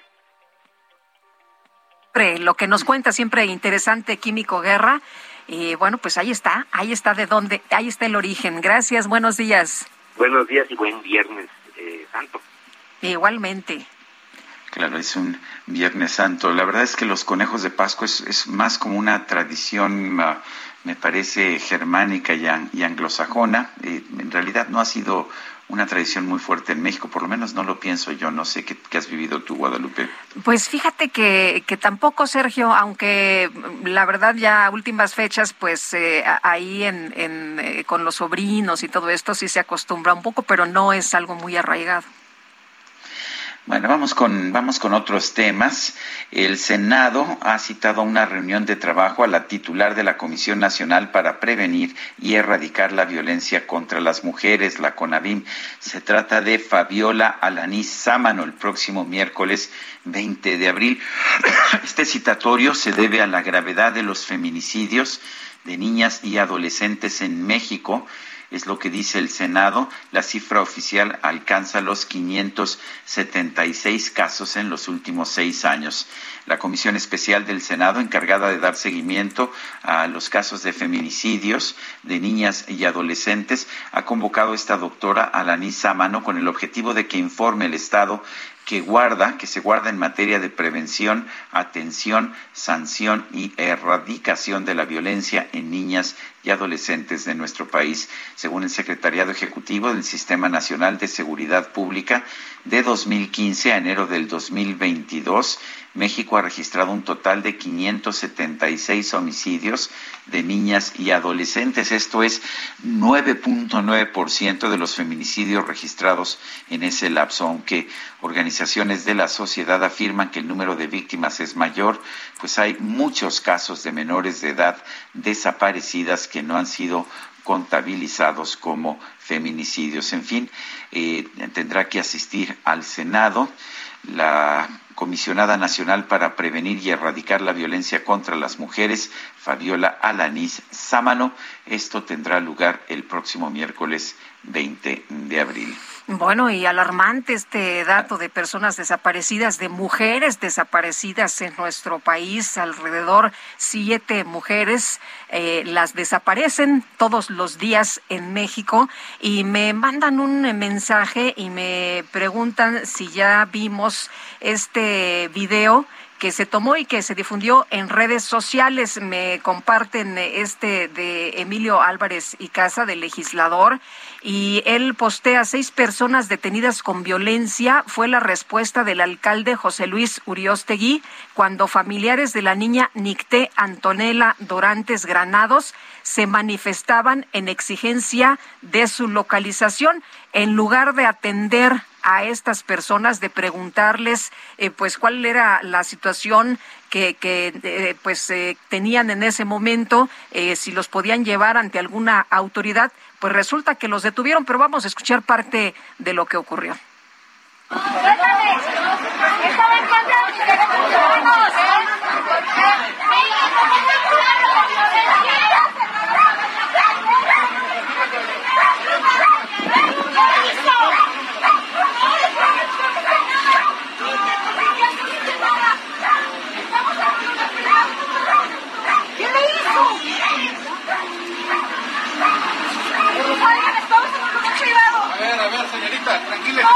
Usted sabe lo que hizo. Yo sé que no hice nada, por eso precisamente.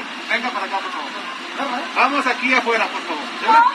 Aquí están todas las demás que hicieron lo mismo. Yo no hice nada. Están videograbadas. Hay, hay cámaras del C5 donde a todas las dieron. ¿Sale? No, yo no, no hice nada. Es una falta administrativa. Eso es daños a la nación, señorita. No hice nada. ¿Sale? Pues parte de lo que ocurrió, esto que se está señalando, fueron detenidas seis personas, son familiares de la niñita Nicté Antonella Dorantes Granados, que se manifestaban para exigir su localización, e incluso a una de ellas, uno de los oficiales, le pone las esposas. Bueno, este, ahí sí, contra las mujeres que protestan sí son muy duros los policías, pero ¿qué tal contra el crimen, verdad? Bueno, vamos a otros temas. Fíjate, fíjate un caso allá que ha llamado la atención en los Estados Unidos. Eh, pues es el caso de una persona de raza negra que estaba en los Estados Unidos porque era refugiado del Congo, donde había huido pues por los problemas de violencia.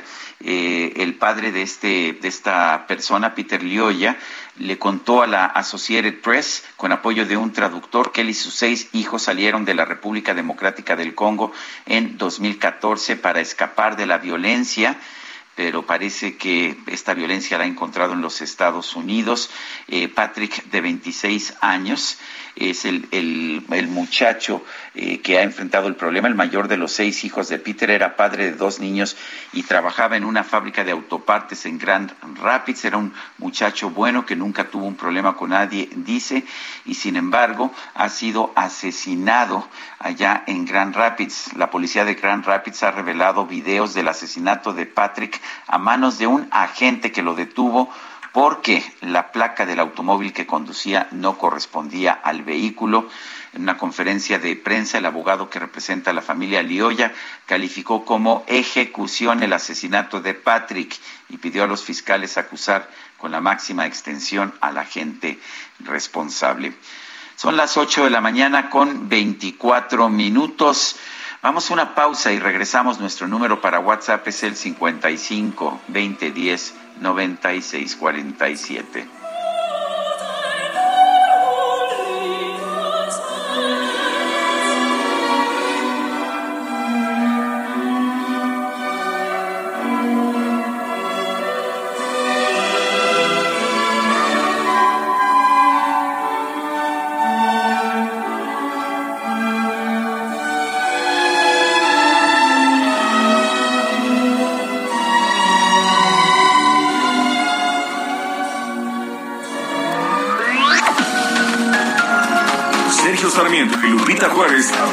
Conocer tu opinión, tus comentarios o simplemente envía un saludo para ser más cálida esta mañana. Envía tus mensajes al WhatsApp 5520 109647.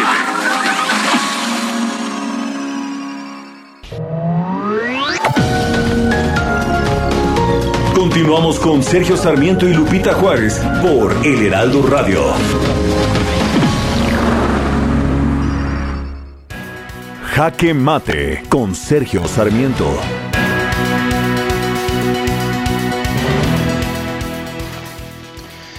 Los activistas y legisladores del gobierno dicen que este próximo domingo se va a votar una reforma eléctrica eh, que va a definir quién es patriota y quién no es patriota en nuestro país.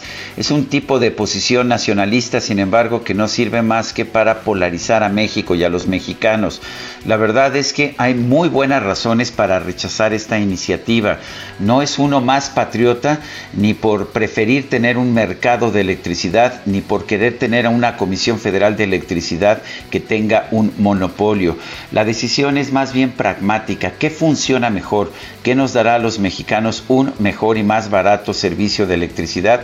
Yo estoy convencido de que el mercado nos puede dar esa solución. El mercado es el que permitirá que se adquiera electricidad más barata y por lo tanto que podamos tener un mejor sistema de electricidad sin los subsidios, sin los absurdos que tenemos en la actualidad. Bueno, esto no significa que sea uno patriota ni que deje de ser patriota. Esta es una situación pragmática. ¿Qué queremos que funcione mejor?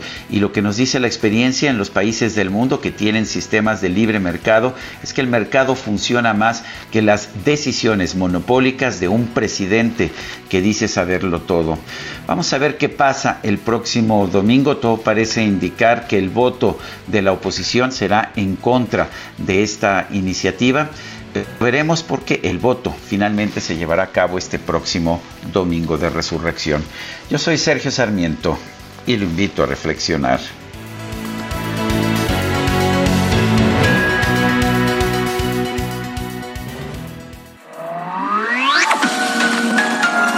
Para Sergio Sarmiento tu opinión es importante. Escríbele a Twitter en arroba Sergio Sarmiento.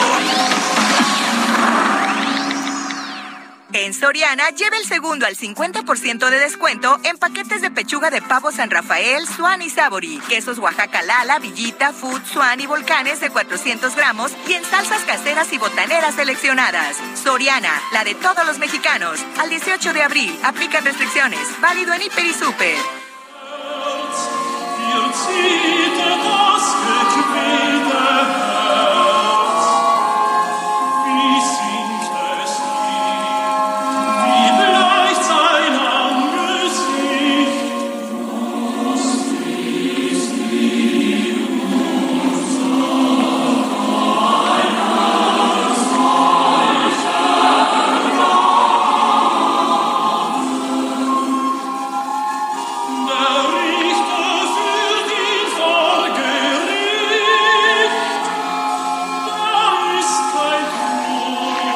Estamos escuchando fragmentos de la Pasión según San Mateo de Johann Sebastian Bach. Aquí el, solista, tenor, canta lo siguiente. Ich will bei meinem Jesu wachen. Quiero junto a mi, juicio, a mi, quiero junto a mi Jesús velar mientras que el coro le responde, así dormirán nuestros pecados. El solista entonces dice, es mi muerte lo que expía la angustia de su alma, su aflicción me llena de gozo. Y el coro responde, su meritorio sufrimiento es para nosotros amargo y no obstante dulce. Es la pasión según San Mateo, que incluye fragmentos del Evangelio de Mateo y también uh, otros fragmentos que nos van explicando precisamente la pasión de Jesús. Lo estamos escuchando aquí en el Heraldo Radio.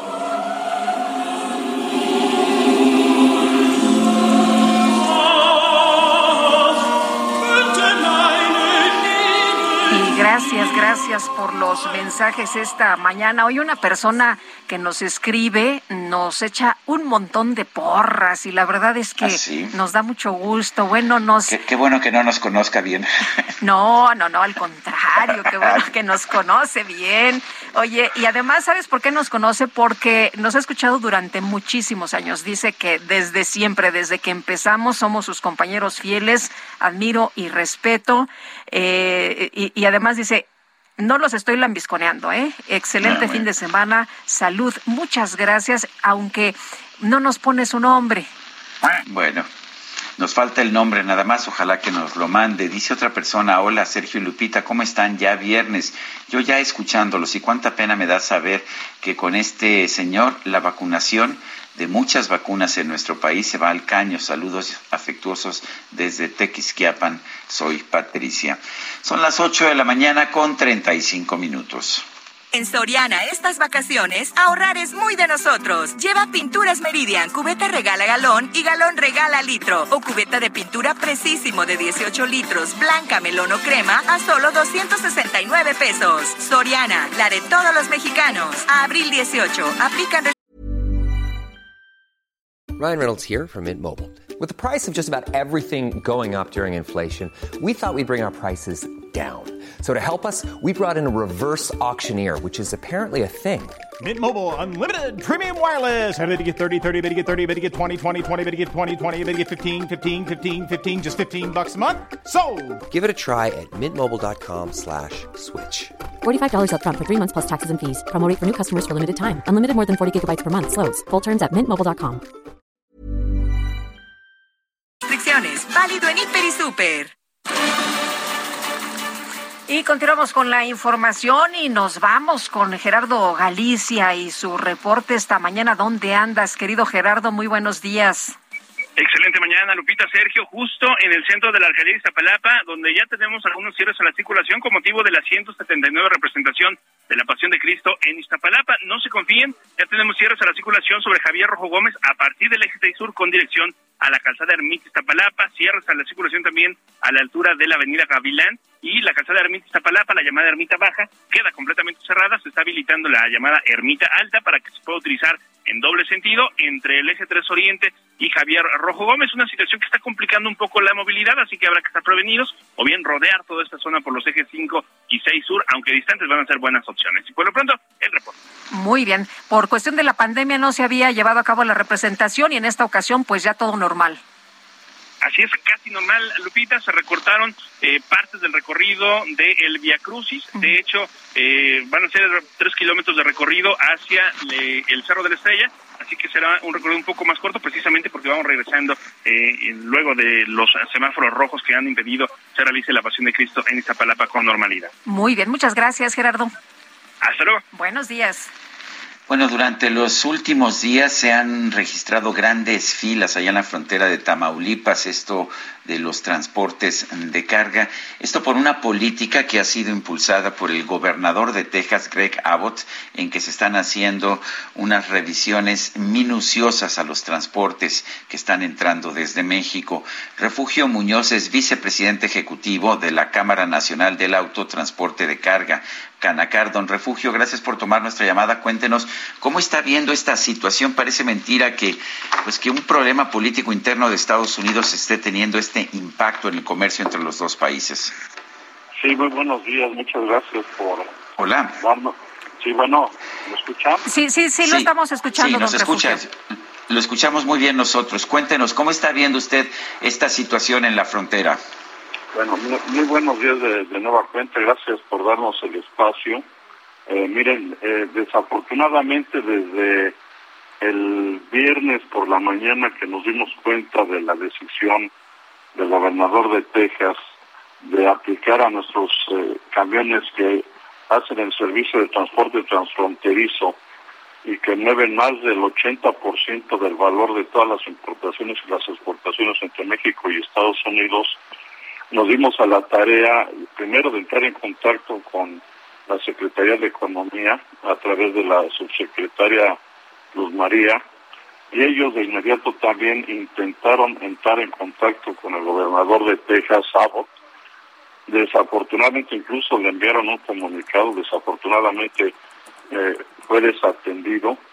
Nosotros estimamos que estas inspecciones que el, que el gobierno del estado de Texas este, eh, implementó desde el viernes pasado son redundantes, innecesarias y que, como ustedes bien lo dicen, refleja un conflicto político que hay entre el gobernador y el presidente Biden.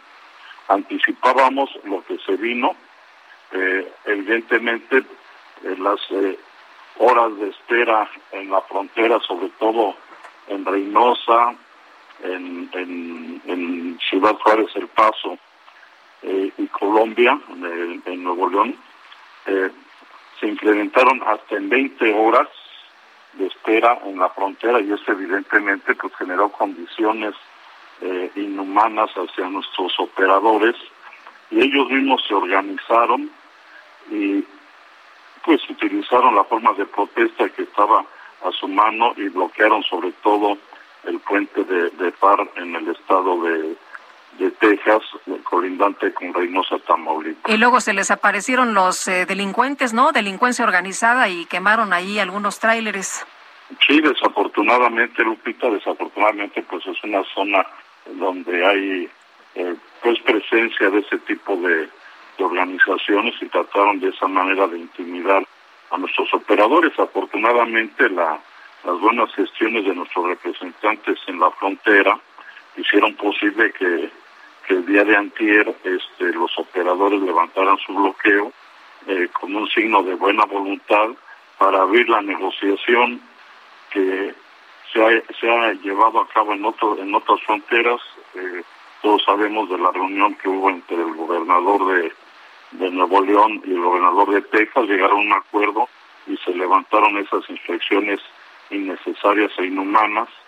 Eh, nos eh, anunciaron el día de ayer también un acuerdo similar entre la gobernadora de, Chihuahua y el gobernador de Coahuila y pues estamos ahora en espera de que el mismo acuerdo se, se traslade al, entre y haya un memorándum de entendimiento entre el gobernador de Tamaulipas y el gobernador de Texas y esperamos que así que, que, que se vaya resolviendo el problema en nuestros días, ahora sobre todo en la frontera. Pero, don, Refugio, don Refugio, qué curioso que dos temas que son realmente de carácter federal, que son la seguridad y el comercio, pues tengan que ser resueltos por negociaciones entre gobernadores. Sí, desafortunadamente este, la, legislación que hay en el estado, perdón, en, los Estados Unidos eh, hace que también las eh, regulaciones y las autoridades de carácter estatal pues tengan una prevalencia en estas revisiones. Eh, este, de manera normal, en la frontera tenemos revisiones por parte de, la, de las autoridades federales de los Estados Unidos y eventualmente revisiones por parte de las autoridades, en este caso del Estado de Texas. Sin embargo, en esta ocasión el gobernador del Estado de Texas no, no quiere hacer válida, no quiere reconocer las inspecciones que hacen eh, eh, la autoridad de, federal de los Estados Unidos y además de esas revisiones él está aplicando las de, las de ellos. Eh, ahora, don Refugio, tengo entendido que eh, pues después de estas 20 horas las pérdidas son muy importantes, que hubo eh, mercancía que de plano pues eran perecederos y se echó a perder. ¿Tienen ustedes la información de a cuánto ascienden las pérdidas? Pues nosotros estimamos que hasta el día miércoles las pérdidas ascendían a más o menos casi mil millones de pesos. ¿Y, la situación en estos momentos cómo está? ¿Ya pueden pasar sin problema o todavía están atorados? En estos momentos ya hay una libre, bueno, libre entre comillas, las revisiones de la autoridad federal continúan por parte de Estados Unidos. Están ya libres este, Colombia, está libre también este el, paso el paso Texas con, Ciudad Juárez. Eh, la importación que viene de Estados Unidos hacia México, valga la redundancia, está libre con motivo de que los operadores el día de ayer levantaron el, el, paro y estamos esperando ahora que haya una respuesta, una reunión próxima entre el gobernador de Tamaulipas y el gobernador de Texas para abrir la parte de la exportación en Reynosa. Pues Refugio Muñoz, vicepresidente ejecutivo de la Cámara Nacional de Autotransporte de Carga, Canacar, gracias por conversar con nosotros esta mañana. Al contrario, muchas gracias a ustedes, un fuerte abrazo. Igualmente, gracias, buenos días. Pues de manera conjunta, como ya le hemos eh, eh, dado a conocer, los gobernadores de Coahuila y de Texas, Miguel Riquelme y Greg Abbott, respectivamente, firmaron un convenio en el que se establecen medidas de seguridad en materia de tráfico con las inspecciones extraordinarias que se realizan en la frontera con esta situación del tránsito. Eh, vamos a conocer más detalles. Ángel Gutiérrez, adelante. Buenos días, Sergio Lupita. Coahuila y Texas acordaron eliminar las revisiones exhaustivas que el Estado tejano empezó a implementar la semana pasada a los tráileres en la frontera. De manera conjunta, los gobernadores de Coahuila y Texas, Miguel Riquelme y Greg Abbott, respectivamente, firmaron un convenio en el que se establecen medidas de seguridad en materia de tráfico con las inspecciones extraordinarias que se realizan en la frontera, así como en migración. Queremos que sepan que hemos llegado a un buen acuerdo, vamos a firmar compromisos puntuales, donde se establecen medidas de seguridad tanto para el paso de nuestro tráfico comercial como el tema migratorio y el tema de seguridad en la frontera, comentó Riquelme tras la reunión con el gobernador tejano. Coahuila mantiene un vínculo directo con Texas en materia económica. En el 2021 cruzaron más de 270 mil vehículos comerciales y se importaron millones de dólares. La entidad es la segunda con más exportaciones a los Estados Unidos. Además de la eliminación de las revisiones exhaustivas a los tráilers que cruzan a Estados Unidos, también se signó el compromiso de incrementar las medidas de seguridad en toda la frontera, que son más de 500 kilómetros para evitar el paso de migrantes. Con información de Alex Montenegro, Ángel Gutiérrez. Gracias, Ángel. Buenos días. Bueno, y en Chihuahua también se llegó a un acuerdo con Texas para suspender estas inspecciones extraordinarias a a camiones de carga. Federico Guevara, cuéntanos. Finalmente, la gobernadora del estado, María Eugenia Campos, se reunió recientemente con el gobernador del estado de Texas, Greg Abbott, para firmar un memorándum de entendimiento para que se facilite el cruce de vehículos de carga pesada por las fronteras de Chihuahua con los Estados Unidos, en el cual se realizaron varios acuerdos para garantizar la seguridad de ambas naciones, debido a que se estaban realizando revisiones uno por uno de los uh, tractocamiones y los cuales formaron largas filas y un tremendo caos en los diferentes puentes internacionales con demoras para cruzar entre seis y nueve horas. Finalmente, uno de los acuerdos es que Chihuahua pone a su disposición para, para los Estados Unidos eh, un monitoreo muy específico que es el rastrear los vehículos desde el momento en que salen de los parques industriales en Ciudad Juárez hasta que crucen la frontera. Además, eh, se están incorporando, incorporando tecnologías como drones para patrullar la frontera y compartir las bases de datos con inteligencia artificial por medio del registro de las licencias de conducir, filtros biométricos para asegurar la captura de presuntos líderes de cárteles que utilizan estos camiones para pasar droga a los Estados Unidos. Esperemos que este proceso se agilice en las próximas 48 horas, ya que actualmente son tres tres los puentes internacionales que están en este conflicto. Esto es lo que ha sucedido y esperemos que ya se vea la luz al final del puente. Bueno, pues qué bueno que ya hay una luz al final del puente. Federico Guevara, muchísimas gracias. Bueno, y vamos a platicar, Sergio, de un libro que es realmente extraordinario. Es de Liliana Blum, narradora, docente, investigadora literaria, y que ahora pues nos presenta esta novela, El extraño caso de Lenny Goleman. Liliana, muchas gracias por conversar con nosotros y por invitarnos a leer este libro. Buenos días. Buenos días, Lupita y Sergio. Buenos días aquí desde Durango. Muchos saludos. Hombre, pues muchos saludos a todos nuestros cuates. Tenemos muchos amigos por allá en Durango, familia también, Liliana. Oye, cuéntanos de este libro. Te animaste a escribir literatura juvenil, pero aparte de un tema que es em, un asunto que no se ha resuelto y que ha costado mucho dolor a niños y jóvenes y que ha costado incluso vidas. Cuéntanos, por favor. Sí, bueno, es el caso del bullying y, y a pesar de que es algo que asociamos, Lupita, con, la juventud, con la adolescencia, con la niñez, es algo que prevalece. Lo que pasa es que esos bullies de la juventud y niñez crecen y después se integran a la sociedad y los vemos luego a veces como líderes de un país, ¿no? Iniciando guerras, este, como personas que se aprovechan de los demás, ¿no?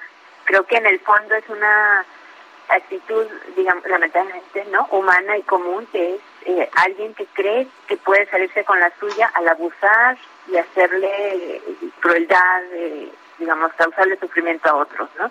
Entonces es un tema que nos, nos toca a todos. Eh, yo siempre digo por ahí que si alguien no recuerda haber sufrido bullying en sus años mozos, es porque quizás lo estaba ejerciendo. o sea, quien, quien no sufrió el bullying probablemente era quien lo estaba haciendo. Entonces es un tema muy eh, difícil eh, que, como bien dices, en el caso en el caso extremo puede llegar a causar la muerte de alguien. Y mientras le podremos preguntar al bully por qué lo hace, pues diría a lo mejor, ah, es una broma, me estoy jugando. Bueno, para otro chico puede ser la razón por la que decide quitarse la vida.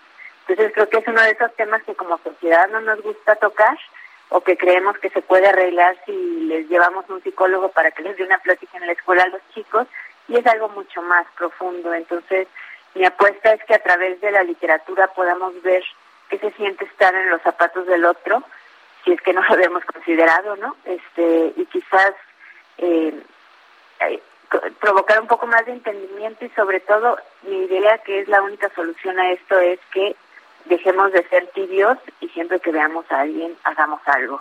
Eh, Liliana, cuéntanos de, de Alina. Eh, el, el, es impactante el, el principio del libro. Eh, y, y, y, bueno, pues cuéntanos de Alina, porque cuando alguien se va, pues hay quien se queda y quien sufre también. Exacto, este, a veces eh, solo pensamos en quien se fue, como bien dices. Alina es una chica que está en tercero de secundaria, tiene una vida como muchos de los jóvenes podrán tener hoy en día, es decir, sus padres se han divorciado, cada uno hizo su familia por su lado, y ella está ahí un poco como que sobra, ¿no? Vive con su abuela, y entonces un buen día pasa un fin de semana y el lunes que están en la ceremonia de la bandera, les anuncian que un compañero de ellos, eh, digamos, ya no está, ¿no? El problema es que no solamente es que se haya muerto, sino que se suicidó, y ella sabe muy bien por qué se suicidó, ¿no? Porque durante años ha sido el blanco de varios bullies que ella conoce, o sea, que pudiese señalar, ¿no? Entonces, pues su primera reacción, o sea, además del duelo, además del dolor de perder a alguien querido, es esta ira, esta impotencia de, de que fue una injusticia, de que hay muchos responsables, además de culpables, ¿no? Maestros, papás y todos los que han sido testigos de eso y pues bueno, eh, su primera reacción es querer, eh, como no encuentra justicia, buscar una venganza, ¿no? Oye, y si dan ganas, ¿no? A veces eh, me imagino que muchos de estos niños quisieran que viniera un superhéroe o que pudiera haber una fuerza extraordinaria que los protegiera y que los ayudara. Claro, al final de cuentas, la escuela es un microcosmos de nuestra sociedad, ¿no?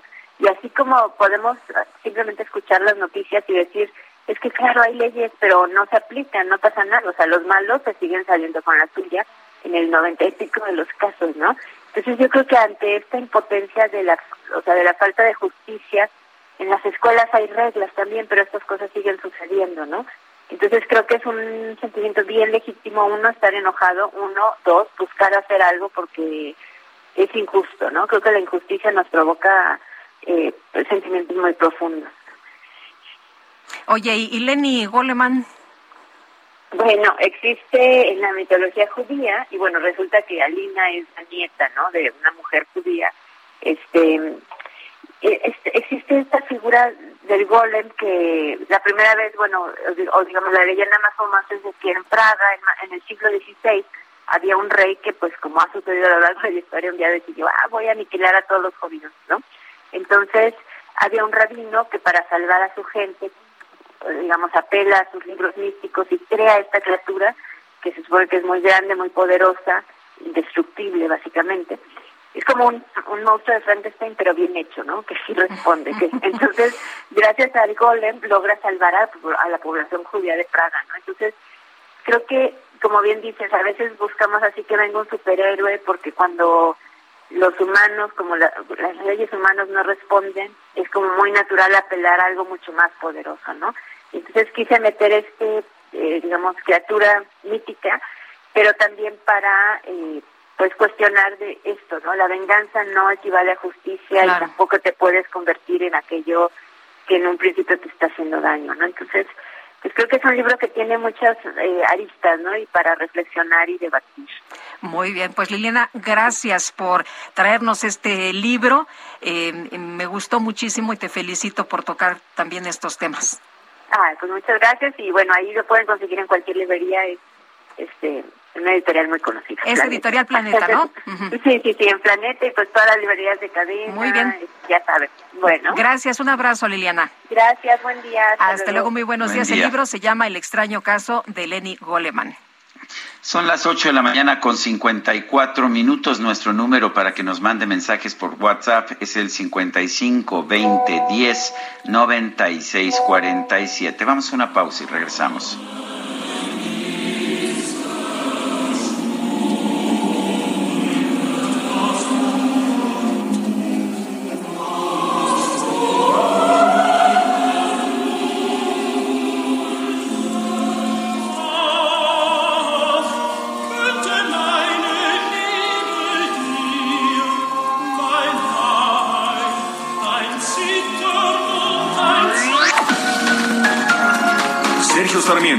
Lupita Juárez quieren conocer tu opinión, tus comentarios o simplemente envía un saludo para ser más cálida esta mañana. Envía tus mensajes al WhatsApp 5520 109647.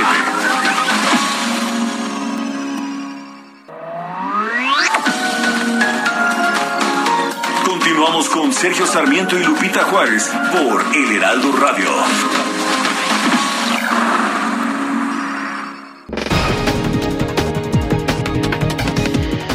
Son las 9 de la mañana en puntísimo. Vamos a un resumen de la información más importante. El Instituto Nacional de Ecología y Cambio Climático denunció que un grupo de choque impidió la realización de un evento de la Secretaría del Medio Ambiente en San Cristóbal de las Casas, en Chiapas. Además, este grupo intentó retener, esto es secuestrar, a la titular de la dependencia, María Luisa Albores. Bueno, y por otra parte, este jueves se estrelló un tráiler contra varios vehículos que esperaban su paso en la caseta de Santa María del Oro en la autopista Guadalajara-Tepic. Se reportó un saldo de por lo menos dos personas muertas. El gobierno de Canadá anunció el envío de por lo menos 100 militares a Polonia para brindar apoyo a los ucranianos que huyen de la invasión rusa a su país.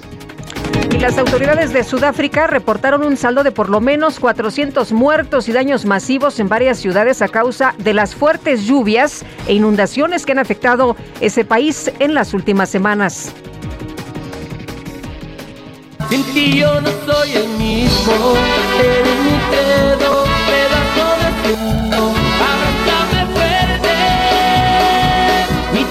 de buena suerte. Bueno, pues imagínate Guadalupe que llega el jefe a la pues a una empresa dedicada al diseño de páginas de internet y les dice, les anuncia que este Viernes Santo solamente podrán faltar quienes realmente sean cristianos y puedan recitar el credo sin equivocarse. Y bueno, después de que trataron sin éxito los trabajadores de recitar el credo, su jefe les reveló que todo era una broma.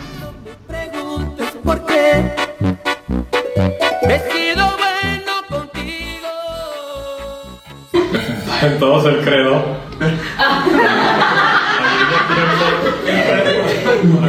tres, nos vemos el viernes. ¿Listos? Una, dos, tres. Puros ateos aquí. Nos vemos el viernes, ¿eh? No, nada más una dinámica para TikTok. La verdad es que sí vamos a descansar el, el viernes. Iniciando sistema. Iniciando sistema. 3, 2, 1. La micro deportiva. Go, go, go.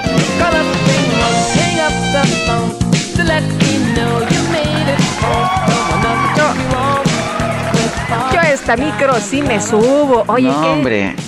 Anda en muy onda buen- ochentera, Hay la muy micro. buena música. Oye, y del de la pues de la nota esta que, que damos a conocer. Que lo- Oye. descubrimos dos cosas, ¿eh? Una, que no se sabe rezar y dos, que este señor es repayaso. bueno, está bien. A, a mí me empezó a preocupar el hecho de que aquí estamos todos trabajando en Viernes Santo. Ay, no. Tampoco qué- nos lo supimos, ¿o qué? qué chistosito este hombre. Pero bueno, Oye, Julio este, Romero, ¿cómo hay que decirle, estás? no mames, traes, Rambo, no, no te pases. no sea mamona, se llama muñeca, ¿no? ¿Cómo sí, dicen? exactamente, ¿no? Exactamente. No, bueno. oye, que ese no es lenguaje de Viernes Santo, por favor. No, no Dijimos mona. Ah, bueno. Mona, muñeca. Pues no sabía. Oigan, eh, pues muchas gracias, buenos días, Sergio Lupita, amigos del Heraldo Radio, qué placer saludarles.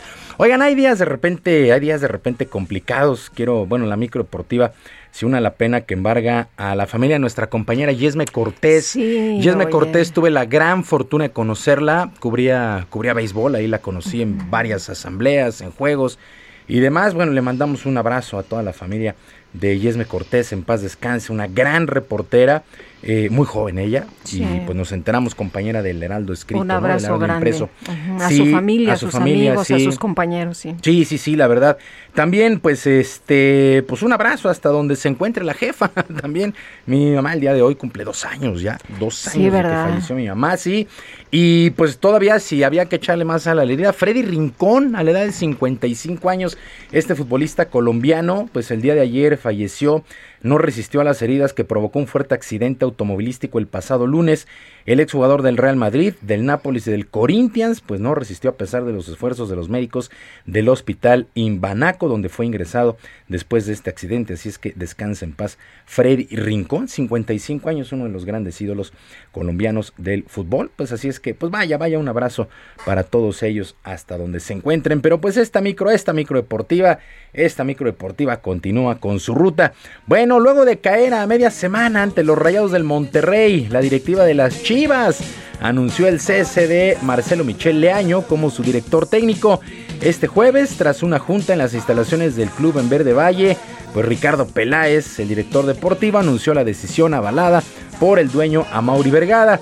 El momento de las Chivas, pues el, el momento, pues las Chivas se ubican en el lugar 14, 14 de la tabla general con la misma cantidad de puntos y fuera de la zona de reclasificación. Este sábado se meten al Estadio Azteca para visitar a Cruz Azul a las 9 de la noche. Bueno, en más de esta jornada 14, además de este Cruz Azul Chivas, que sería el día de mañana a las 9, pues ayer Mazatlán le pegó 2 por 1 al Atlas, al equipo campeón que se está desinflando en la recta final de la campaña regular. Para el día de hoy a las 7 Necaxa contra San Luis, a las 9 Juárez contra Pachuca y a las 9 con 6 los Cholos estarán enfrentando a las Águilas del América. Si usted quiere ver este partido por televisión, pues tendrá que pagar, es pago por evento el Cholos contra el América. No, no habrá transmisión abierta de este duelo atractivo. Cholos contra las Águilas del América. Para el día de mañana, León Puebla a las 5, Santos Querétaro para las 7, también a las 7 Tigres contra Toluca.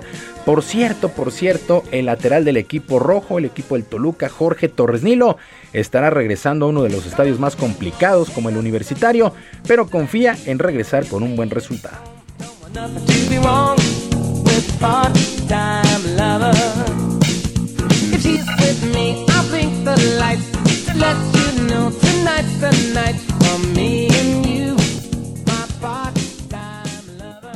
La verdad que siempre jugar partidos, te lo digo por experiencia, que estuve muchos años allí en Tigres, eh, siempre eh, jugar eh, allí es, es difícil para, para los visitantes.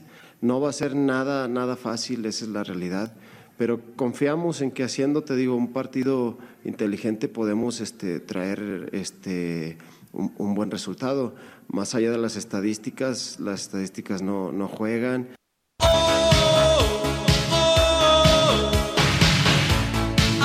Bueno, y para las 9, pues este, este Cruz Azul contra Chivas. Para el domingo solamente un duelo Pumas contra Monterrey a las 12 del día. Así es que entramos ya a la recta final de la campaña regular de este presente torneo de clausura y todo se va listando ya para la Copa del Mundo. Comenzó la cuenta regresiva 21 de noviembre. Bueno, en el balompié internacional, ah, qué cosa esta, el Barcelona, el Barcelona sufrió la eliminación en la Europa League tras caer 3 por 2 ante el Eintracht Frankfurt en el mismo estadio del Camp Nou en los cuartos de final. La bronca se armó en las tribunas ya que muchos aficionados pues silbaron y abucharon a los jugadores y reclamaron fuertemente también a la directiva. Incluso cientos, por no decir miles, abandonaron las gradas antes de terminar el duelo. Xavi Hernández, técnico de los catalanes, pidió una disculpa por este resultado, por la eliminación y pidió a sus jugadores levantar la cara. Parece que el Barcelona, pues prácticamente un hecho, no se va a llevar nada este año. Escuchamos a Xavi Hernández, técnico del Barça.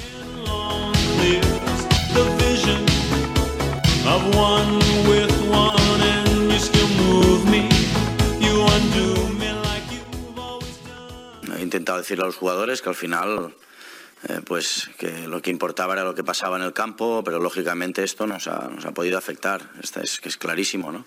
sobre todo los futbolistas. Hemos intentado enfocarnos en el, en el partido y, y, no hemos estado bien, ¿no? No, tiene, no tiene nada que ver una cosa con la otra. ¿no? Al final, no es, que lo diga como excusa, sino que no, no, nos ha ayudado, pero en el campo tampoco nosotros hemos estado, hemos estado bien y no hemos competido bien.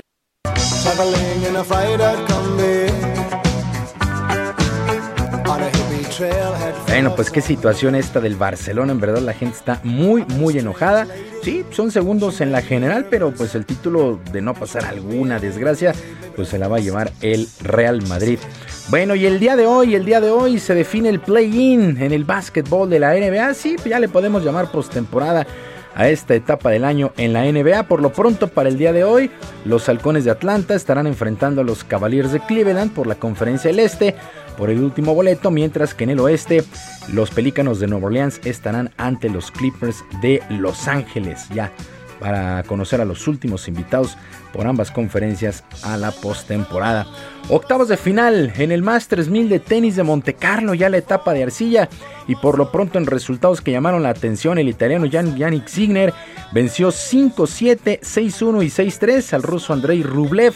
El alemán Alexander Zverev 6-2 y 7-5 dejó en el camino a Pablo Carreño y en un duelo bien, bien, bien disputado, el griego Stefano Tsitsipas venció 7-5 y 7-6 al serbio Laszlo Djer. Así es que Stefano Tsitsipas está en la siguiente ronda, pero qué juego entregaron ayer estos dos, 7-5 y 7-6, ya la etapa de arcilla. Sergio Guadalupe, amigos del auditorio, la información deportiva este viernes, Viernes Santo. Les recuerdo nuestras vías de comunicación en Twitter. En Twitter estoy en arroba jromerohb, en arroba jromerohb y pues el canal de YouTube Barrio Deportivo, que bueno, estamos tomando unos días santos, pero regresamos Ah, la muy bien, semana muy bien. A las 7 de la noche, el Barrio Deportivo. Oye, yo te veo una risilla ahí como que no se lo merecían mucho, pero bueno. Eh, pero bueno. sí, somos medios diablillos, pero Sí, No sí, se supieron sí. el credo, Son Son bien diablillos el Alex y, y Julio Romero ahí en Des- Barrio Deportivo, ¿eh? No, no creas que no. Despertamos bien credos, que es otra cosa. Bien credos. Ay, bueno, mi querido hablar. Julio Romero, Entonces, muchas pues por ahí gracias. andamos. Al contrario, gracias a ustedes. Esa no me la sabía. semana. Un fin de semana. Buenos días.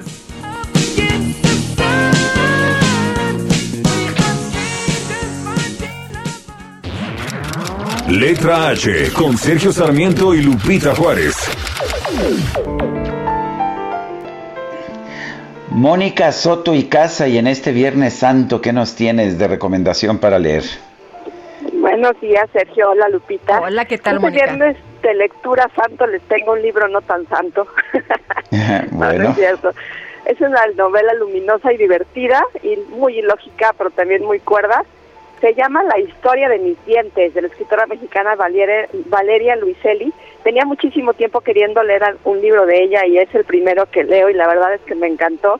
Cuenta la vida de Gustavo Sánchez, Sánchez, alias Carreteras, autonombrado el mejor subastador del mundo y su alucinante paso por la vida con los dientes como pretexto, gloria y desgracia.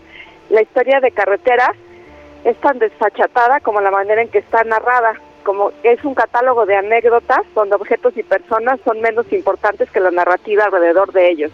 Utilizó Valeria, Valeria Luiselli para escribir este libro nombres de personajes, de escritores que han ganado becas aquí en México como personajes incidentales y la verdad es que es muy divertido porque pues eso nos hace darnos cuenta que si la gente no los ha leído pues no sabe ni quiénes son, o sea que, que se llamen Margarita, este David o como sea pues da igual, entonces eso me gustó. Y con una vuelta de tuerca muy al estilo del humor mexicano, muy ácido, muy burlón y sorprendente, pues la verdad es que quien entre en estas páginas pasará un rato de sonrisas y se quedará al final con la historia vagabundeando en la mente, porque ustedes sabrán que hay novelas que se terminan en el papel y la tinta, pero no se terminan en la cabeza. Y esta novela es, es este caso y por eso me gustó tanto, porque acaba la interpretación del lector y puede ser tan profunda como quien la lee, y por eso se las recomiendo este viernes de lectura, La historia de mis dientes, de Valeria Luiselli. ¿Cómo ven, Sergio Lupita? Pues maravilloso, interesante y chistoso, ¿no? La historia de mis dientes. Bueno, es espero una gran novela y estoy segura que les va a gustar muchísimo. Pues ya se me antojó. Muchas gracias, Mónica. A ustedes, que tengan un hermoso fin de semana. Gracias. Bueno, Ya, tomé nota porque no, la conocía. Luego se le olvida a uno, así que más vale tomar nota. Oye, vámonos también al teatro, ¿qué te parece? Me parece maravilloso, yo sé que eres muy teatrera, a mí me gusta, A mí me gusta, vamos con la actriz Iracema Terrazas, eh, platicamos con ella porque nos está invitando a ver eh, una nueva versión y visión de La Voz Humana. Iracema, ¿cómo estás? Muy buenos días. ¿Qué tal? Buenos días, Sergio y Lupita. Qué gusto saludarte. con ustedes. Oye, pues cuéntanos de, de esta apuesta. Claro que sí.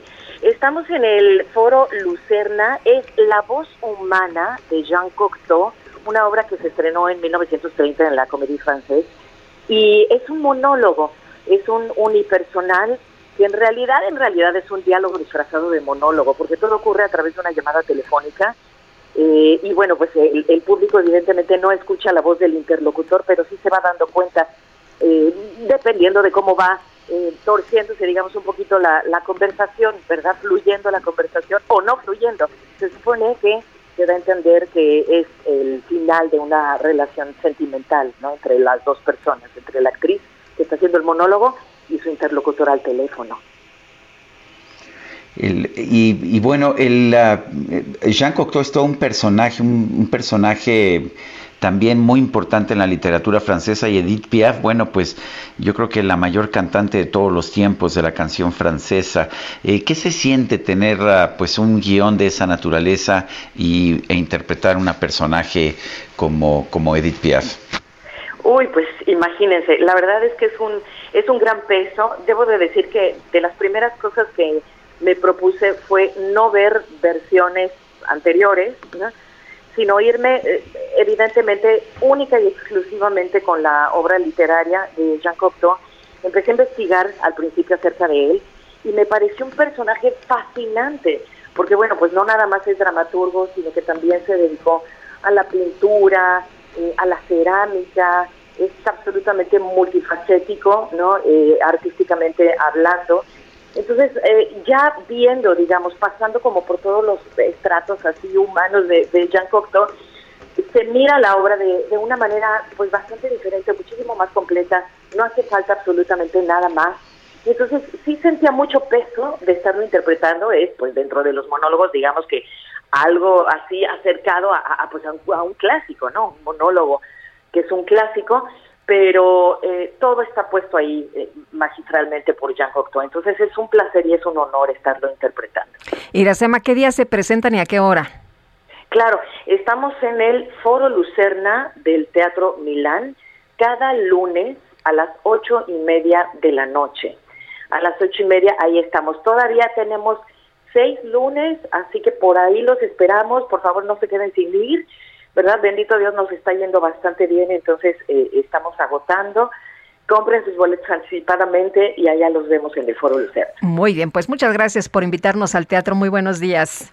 Muy buenos días, gracias a ustedes. Hasta luego. Iracema Terrazas, actriz de esta nueva versión y visión de la voz humana. Y bueno, continuamos adelante, Sergio. Bueno, parece que, que se nos... Bueno, son en este momento las 9 de la mañana con 17 minutos.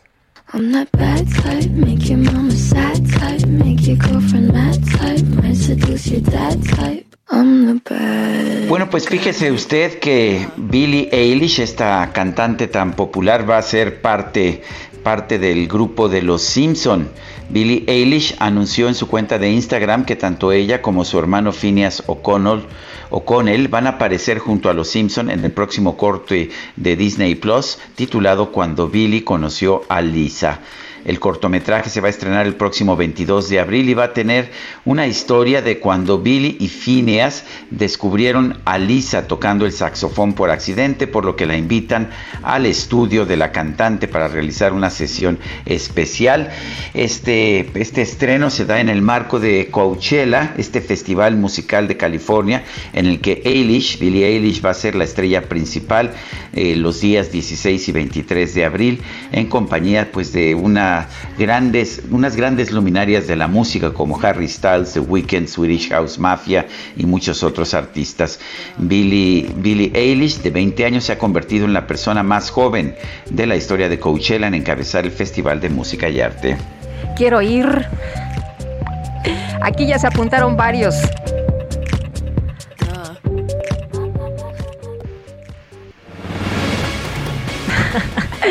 Que vamos a llegar en la micro deportiva, dicen.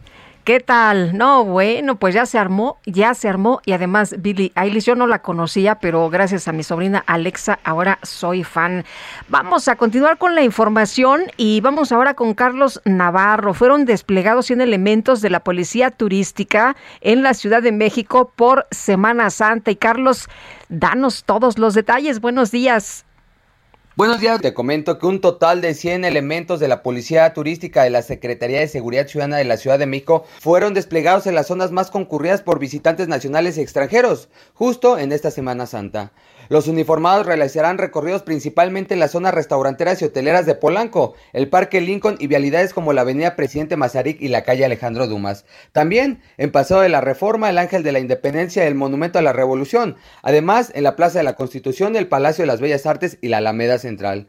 También en el centro de Coyacán, sobre todo en las calles aledañas a los museos Frida Kahlo, Culturas Populares, León Trotsky, el Mercado de Artesanías, así como los embarcaderos de Xochimilco, donde realizarán recorridos preventivos y de orientación a los turistas.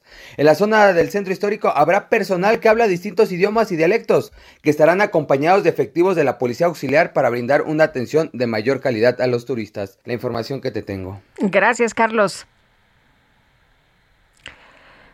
Bueno, pues eh, vamos con Daniela García. Adelante, Sergio. El gobernador de Nuevo León, Samuel García, va a presentar al Consejo de Seguridad en Salud la posibilidad de retirar el uso obligatorio del cubrebocas en espacios cerrados. Daniela García, te escuchamos. ¿Qué tal? Muy buenos días para informar desde Nuevo León que el gobernador del estado, Samuel García, informó que presentará al Consejo de Seguridad en Salud la posibilidad de retirar el uso obligatorio de cubrebocas en espacios cerrados. El mandatario mencionó que será este domingo cuando el Comité de Salud analice retirar esta medida al considerar que la entidad tiene las condiciones para hacerlo ya que se registra el semáforo epidemiológico en color verde desde hace algunas semanas.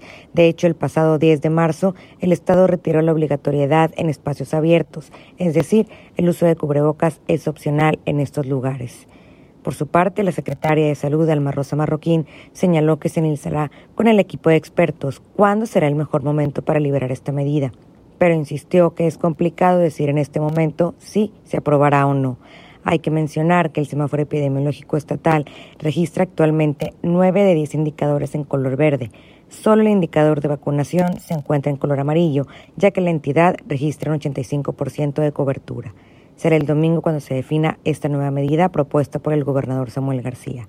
Es la información esta mañana. Muchas gracias, Daniela García. Y bueno, no sé usted si todavía tenga un poco de, de temor de no usar el cubrebocas, pero a mí sí me pasa ello. La verdad es que eh, me da un poco todavía como de como de angustia después de usarlo tanto tiempo me da un poco de angustia que haya tantas personas y que uno no tenga puesto el cubrebocas. Así que, bueno, pues ahí está ya la información. Va a presentar Samuel García al Consejo de Seguridad la posibilidad de retirar el uso obligatorio de cubrebocas en los espacios cerrados. Y por otra parte, le comento que la Fiscalía General de la República eh, pues capturó este jueves en la capital a José Francisco Barreto García, conocido como el contador, señalado de disparar contra el futbolista paraguayo Salvador Cabañas el 25 de enero. Esto se dio a conocer el día de ayer a Barreto, quien ya había sido detenido en junio del 2010 por agentes de la Policía Federal en el municipio de Tlalnepantla, en el Estado de México, por su probable participación como operador de una organización delictiva. Se le relaciona con José Jorge Valderas Garza. A lo mejor el nombre no le suena, pero a lo mejor el apodo sí el JJ, que formaba parte del cártel de los Beltrán Leiva. En 2018 quedó en libertad y Valderas Garza fue aprendido en 2011. Eh, aseguró a, a, la entonces Policía Federal que su guardaespaldas Barreto García fue quien le disparó a Cabañas un año antes en un bar de la Ciudad de México.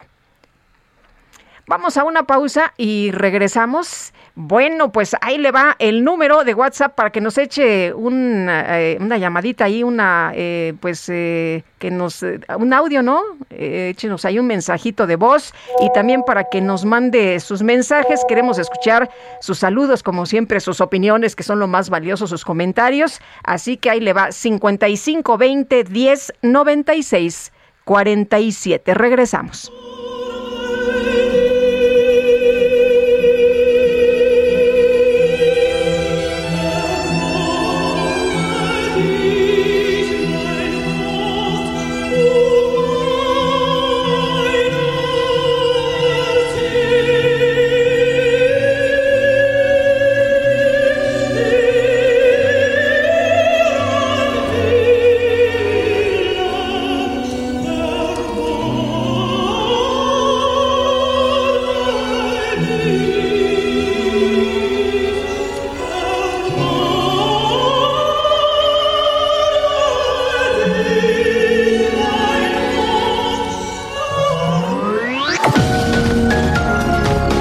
Sarmiento y Lupita Juárez quieren conocer tu opinión, tus comentarios o simplemente envía un saludo para ser más cálida esta mañana. Envía tus mensajes al WhatsApp 5520 109647.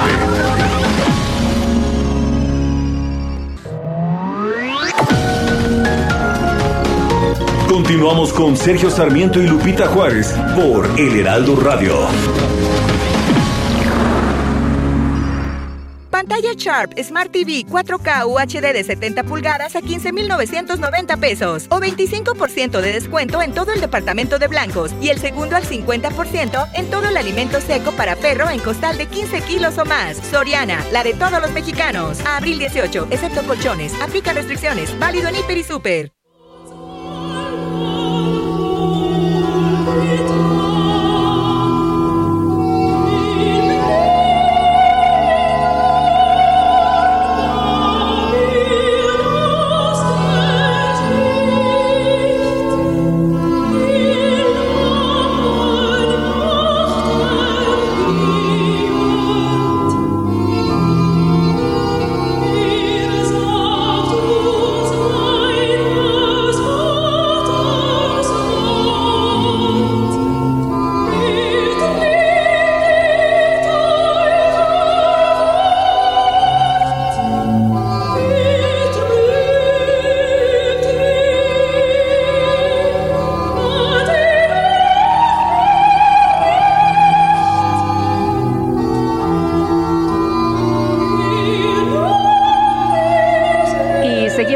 Escuchando La Pasión según San Mateo, esta pues hermosa, hermosa obra y nos da mucho gusto que eh, quienes nos han enviado mensajes estén disfrutando esta mañana de la música.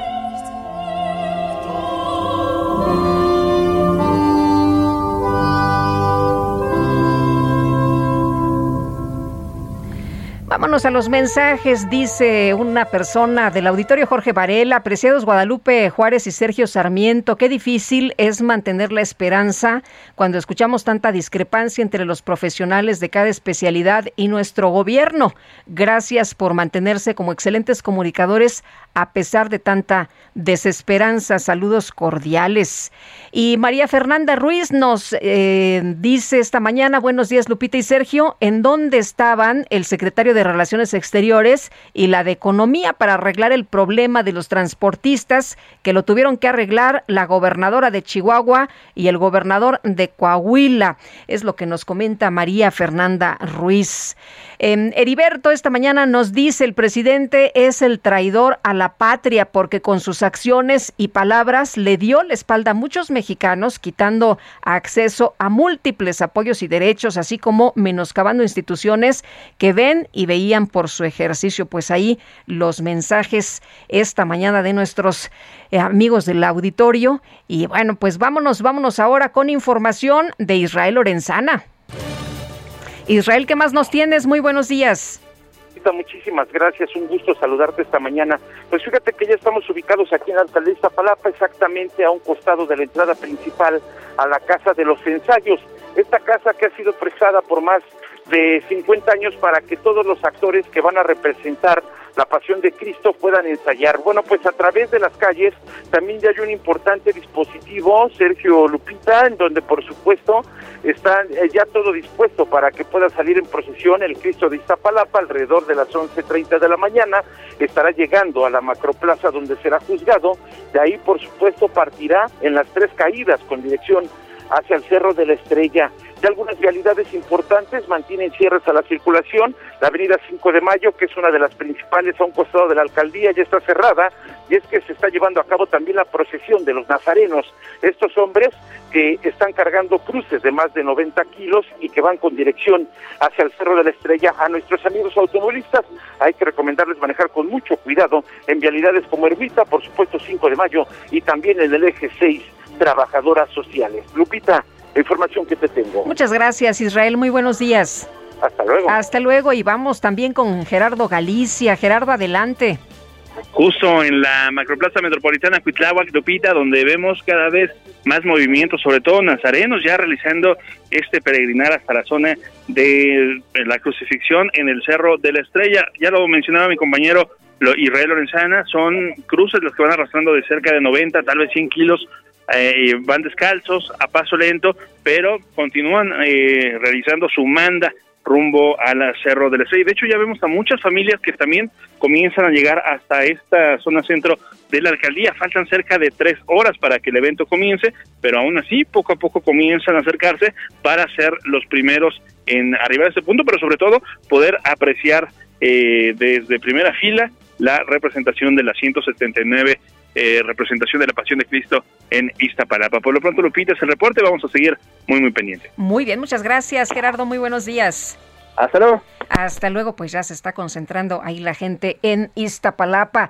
Y vamos a, cambiar de tema. Fíjese usted que con el objetivo de que las pymes se protejan mejor ante ciberamenazas y no sufran ataques o robos de información, el Consejo Coordinador Empresarial y Metabase Q, el Comité de Concientización del Consejo de Expertos en Regulación y Ciberseguridad, lanzaron un portal, el sitio PYME, y vamos a platicar con Liliana Jiménez, precisamente directora de vinculación institucional de Metabase Q sobre esto. Eh, Liliana, ¿cómo te va? Muy buenos días. Hola Lupita, muy buenos días, muy bien, gracias, gracias por el espacio. Oye, primero preguntarte, pues, ¿qué tan grave es este problema, eh, las eh, ciberamenazas y los ataques o los robos de información? Sí, gracias. Mira, en México, como ustedes saben, las pymes representan un gran porcentaje de las empresas y emplean a casi el 30.7% de la población. De eso que de estas este porcentaje, el 87.5% de los dispositivos empleados por las pymes para realizar sus actividades diarias son teléfonos inteligentes. Esto quiere decir que son puertas para estos ciberataques, como comentan, son vulnerabilidades. Eh, a principios de 2021 ocurrieron 1.7 millones de ciberataques contra pymes. Esto fue un costo de casi millón y medio, medio millón y millón trescientos mil pesos. Y lo más grave es que el 44% de las pymes reconocen no saber los riesgos de generar ventas online y además un, un alto porcentaje de, de, ellas también sabe que su personal no está capacitado para protegerse ante estas ciberamenazas. Entonces, sí es algo que debemos eh, priorizar, ponerle atención y por eso desde el Comité de Concientización del Consejo de Expertos en Regulación y Ciberseguridad que integra Metabase Q, hemos decidido eh, enfocarnos en trabajar para contribuir no solamente a la parte de concientización, sino también para poder dar soluciones y herramientas a las pymes y es por eso que se crea este sitio. Este sitio que es pymes.metabaseq.com es de acceso gratuito, los invito a la audiencia que puedan entrar, eh, pueden encontrar recursos, materiales, herramientas para la detección y prevención de malware, seguridad de la red, seguridad de equipos, y, de, y las mejores prácticas para el, los, sus colaboradores dentro de la Liliana, siempre eh, estos criminales van dos pasos adelante de, de, las personas o de las empresas. Eh, ¿Cómo, cómo eh, detectar? Eh, nos dices que hay información, que hay orientación. ¿Cómo, ¿Cómo se detecta? Porque es muy fácil a veces abrir un mensaje, em, si estás esperando a lo mejor un contacto o si estás esperando a lo mejor eh, cerrar un trato, en fin, y lo abres y resulta que ya te afectó el sistema. ¿Qué tipo de información eh, eh, pues eh, dan ustedes para evitar esto o, qué, o, en qué los alertan más? Bueno, primero eh, hay tres cosas que deben hacer las pymes para protegerse en ciberseguridad. Primero, concientizar a una política de, o sea, concientizar a sus colaboradores para que efectúen el uso responsable de dispositivos conozcan las amenazas existentes, estén informados de los motivos. Esto es importante porque muchas veces pensamos, bueno, pero a mí qué me van a robar, qué me van a hacer, uh -huh. eh, yo por qué un ciberatacante se va a fijar en mi información. Pero hay muchas motivaciones como espionaje, denegación de un servicio, instalación de programas no deseados, monitorear la conexión del dispositivo y obtener hasta nuestra huella digital, ¿no? Entonces, las tres cosas que, que, recomendamos para protegerse, primero es concientizar a sus colaboradores, segundo, que establezcan políticas de seguridad móvil clara, completa, para que el personal conozca el protocolo a seguir en caso de, de, de cuando usen sus dispositivos. Y finalmente, soluciones de ciberseguridad, que evalúen el uso de dispositivos personales para trabajar y que elijan una solución de seguridad que les resguarde de manera eficiente contra las amenazas. En este sitio de pymes.metabaseq.com, eh, pues pueden tener la opción de hacer un diagnóstico acorde a las necesidades de cada pyme, ¿no? El otro día comentábamos, esto es como la salud, no podemos autorrecetarnos ni aplicar lo que aplicó el vecino, debemos de buscar qué, qué se puede hacer de manera conjunta. Y lo que tú decías de cómo entran, ¿no? Puede ser desde que hagas clic en una imagen, en un enlace, descargar un archivo, eh, la típica actualización. También hay mucho de ingeniería social. Entonces sí hay que cuidar porque las consecuencias llegan desde perjuicios económicos, pérdida de tiempo, de información, reducir la productividad. Hay crisis reputacional eh, personal y con la empresa, ¿no? Hay una disminución de confianza de los clientes, entonces sí es un tema que debe ser eh, prioritario. Como bien decías, van dos pasos adelante, sí, es cierto, los ciberatacantes van dos pasos adelante, y también por un tema de la ausencia del marco regulatorio en México al respecto, por un tema también de que no actuamos colectivamente para defendernos y los ciberatacantes sí lo hacen. Entonces tenemos que empezar a, a ver cómo ya trabajamos en conjunto para defendernos. Muy bien, pues Liliana, muchas gracias por platicar con nosotros esta mañana. Muy buenos días. Muchas gracias a ti, que tengas buen día. Hasta luego. Es Liliana Jiménez, directora de vinculación institucional de Metabase Q. Y en el marco del Día Mundial contra la Esclavitud Infantil, el Consejo Ciudadano de Seguridad Pública señaló que en 2021 y lo que va del, del 2022 ha habido 62 reportes clasificados como trata de personas de menores de edad. El doctor Salvador Guerrero Chiprés es presidente del Consejo Ciudadano. Doctor uh, Salvador Guerrero, ¿cómo está Salvador? Cuéntanos eh, de estos reportes y qué tan grave es la situación de trata de menores.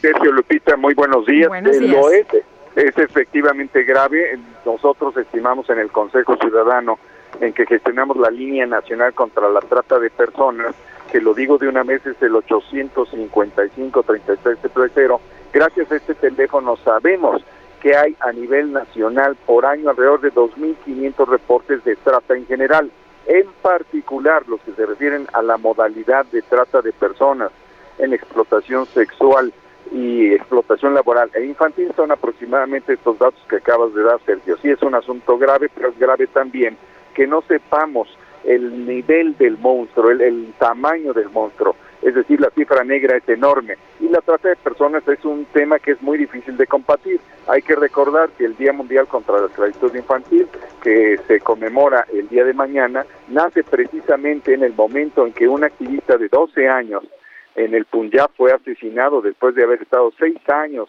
esclavizado en una fábrica de alfombras allá en esa región del norte de la India. Entonces, es un asunto grave a nivel mundial grave a nivel latinoamericano y hay un combate en México, pero es necesario profundizar. Salvador, eh, mencionabas tú hace unos días sobre la participación de mujeres en la Comisión del Delito de Trata de Personas, porque pudiera pensarse que las mujeres no hacen este tipo de cosas, pero cuéntanos. Bueno, desde que iniciamos nosotros en la investigación de los datos que estábamos refiriendo eh, en relación con trata de personas en el 2019, advertimos que ciertamente eh, de manera creciente en algunas entidades, menciono el Estado de México, Puebla y Tlaxcala, pero no solamente ellas, pero sí en ellas con toda certeza, se presentó el fenómeno de que algunas mujeres eran eh, cabeza de organizaciones de tratantes. Algunos observadores dicen que eso es a partir de que ellas mismas naturalizan la violencia de la que ellas fueron objeto, pero pues hay un ejemplo ahí histórico, 1964, las Poquianchis en Jalisco y León, que nos demuestra que las tratantes eran mujeres, las poquianches eran eso, eran tratantes y eran eh, personas que explotaban a mujeres, de las cuales 25 fueron eh, pues asesinadas y las enterraron ahí. Entonces, no es un asunto nuevo la presencia de mujeres organizadas eh, de manera criminal, en este caso respecto a la trata de personas, y es un tema que hay que combatir, está ahí presente. Eh, bueno, nos decías que, que, hay un número telefónico eh, y esto es, eh, me imagino, en cualquier lugar del país o nada más en la Ciudad de México. No, atendemos para todo el país y, hemos recibido llamadas de 10 otros estados nacionales.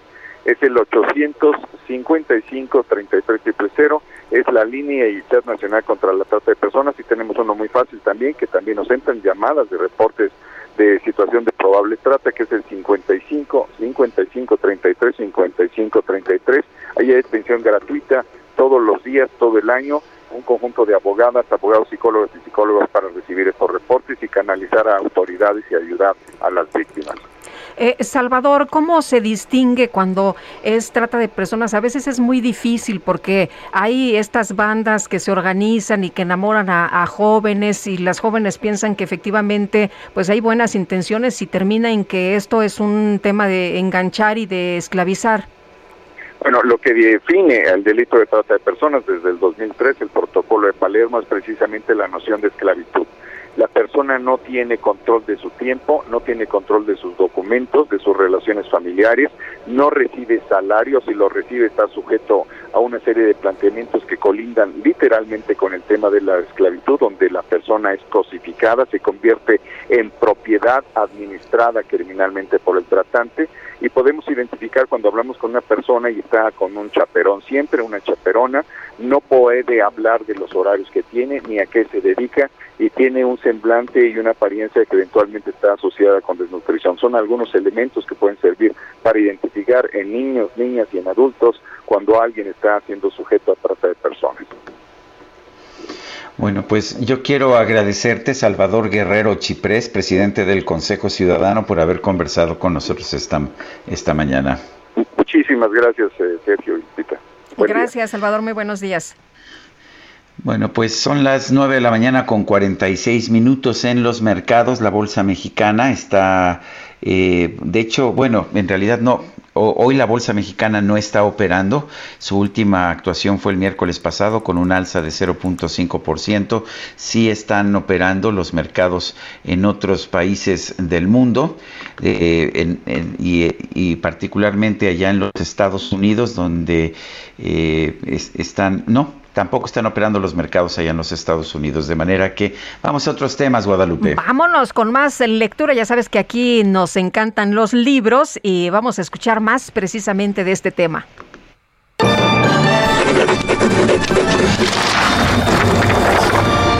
En este viernes de lectura, vamos a recordar a tres autores. En primer lugar, el 10 de abril de 1827 nació el abogado militar, político, diplomático y escritor estadounidense Luis Wallace, autor de Ben Hur, A Tale of the Christ, un exitoso libro que fue adaptado al cine en 1925 y 1959. Por otro lado, el 14 de abril de 1986 falleció la famosa escritora francesa Simone de Beauvoir, cuyas novelas, ensayos, biografías y monografías abordan temas políticos, sociales y filosóficos. Su obra El segundo sexo se considera un texto fundamental en la historia del movimiento feminista. Finalmente, el 15 de abril de 1980 falleció el escritor y filósofo francés Jean-Paul Sartre, exponente del existencialismo, posmodernismo y del marxismo humanista. También fue pareja de Simone de Beauvoir. En el año 1964 obtuvo el premio Nobel, aunque lo rechazó argumentando que los lazos entre el hombre y la cultura deben desarrollarse directamente sin pasar por las instituciones establecidas por el sistema. Son las 9 de la mañana con 48 minutos.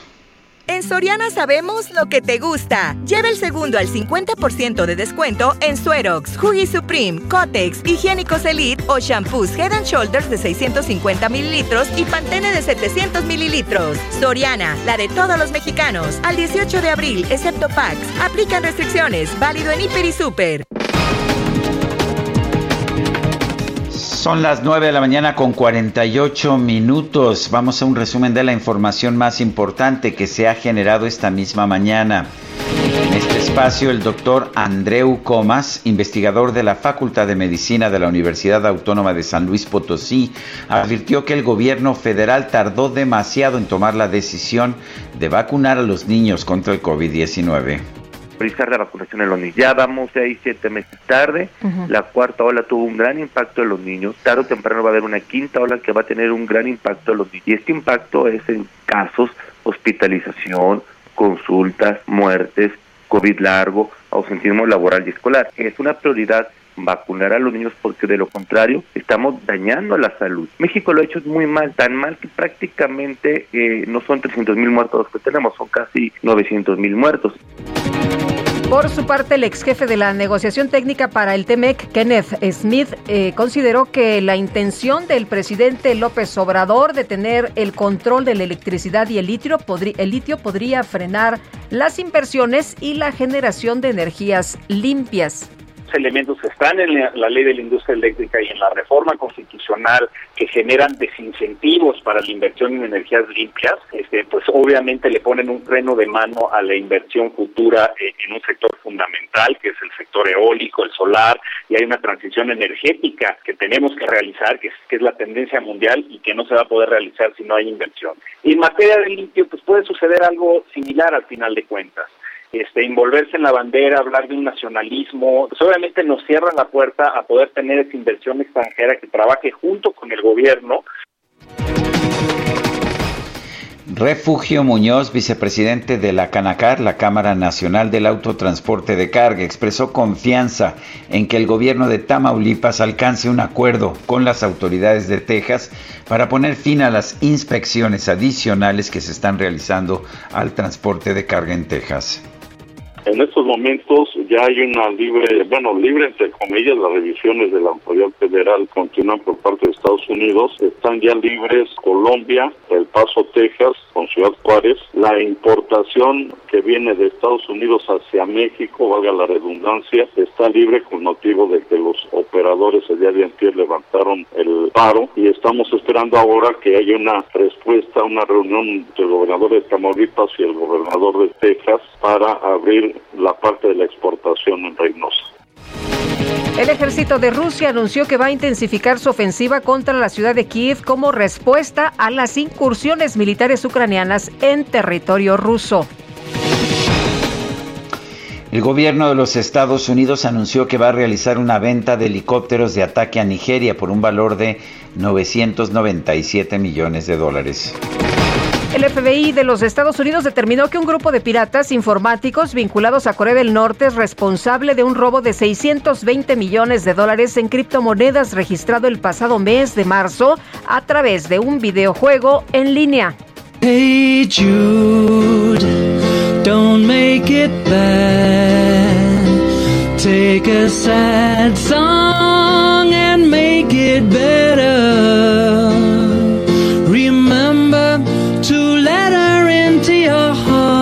Pues un grupo de investigadores de la Universidad de Heidelberg en Alemania realizó un estudio para conocer los efectos del rock clásico en el desempeño de los médicos durante una cirugía. Para este estudio se utilizaron canciones como Hey Jude y Let It Be de los Beatles, así como Highway to Hell de ACDC. Los resultados señalan que los médicos presentan un aumento de velocidad pero también de precisión cuando se les expone a este tipo de música. Ya decía yo que sí, en mi operación tendría yo que tener música de los Beatles.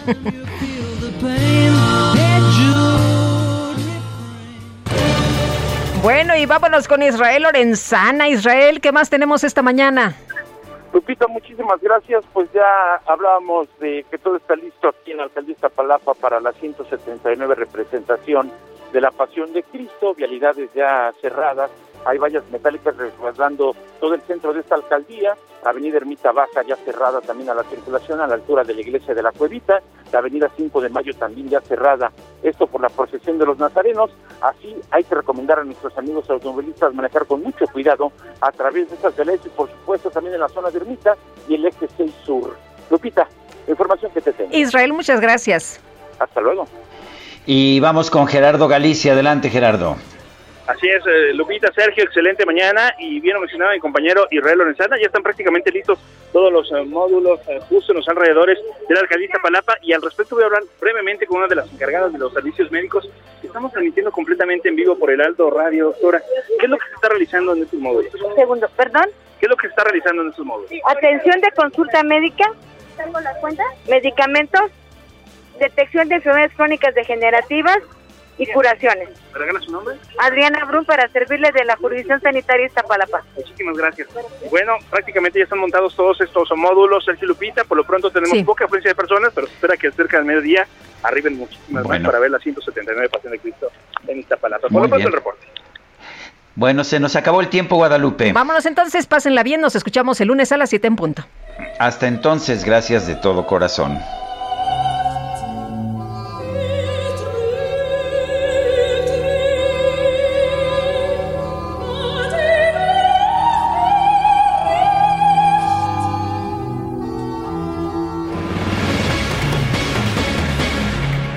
Heraldo Media Group presentó Sergio Sarmiento y Lupita Juárez por El Heraldo Radio.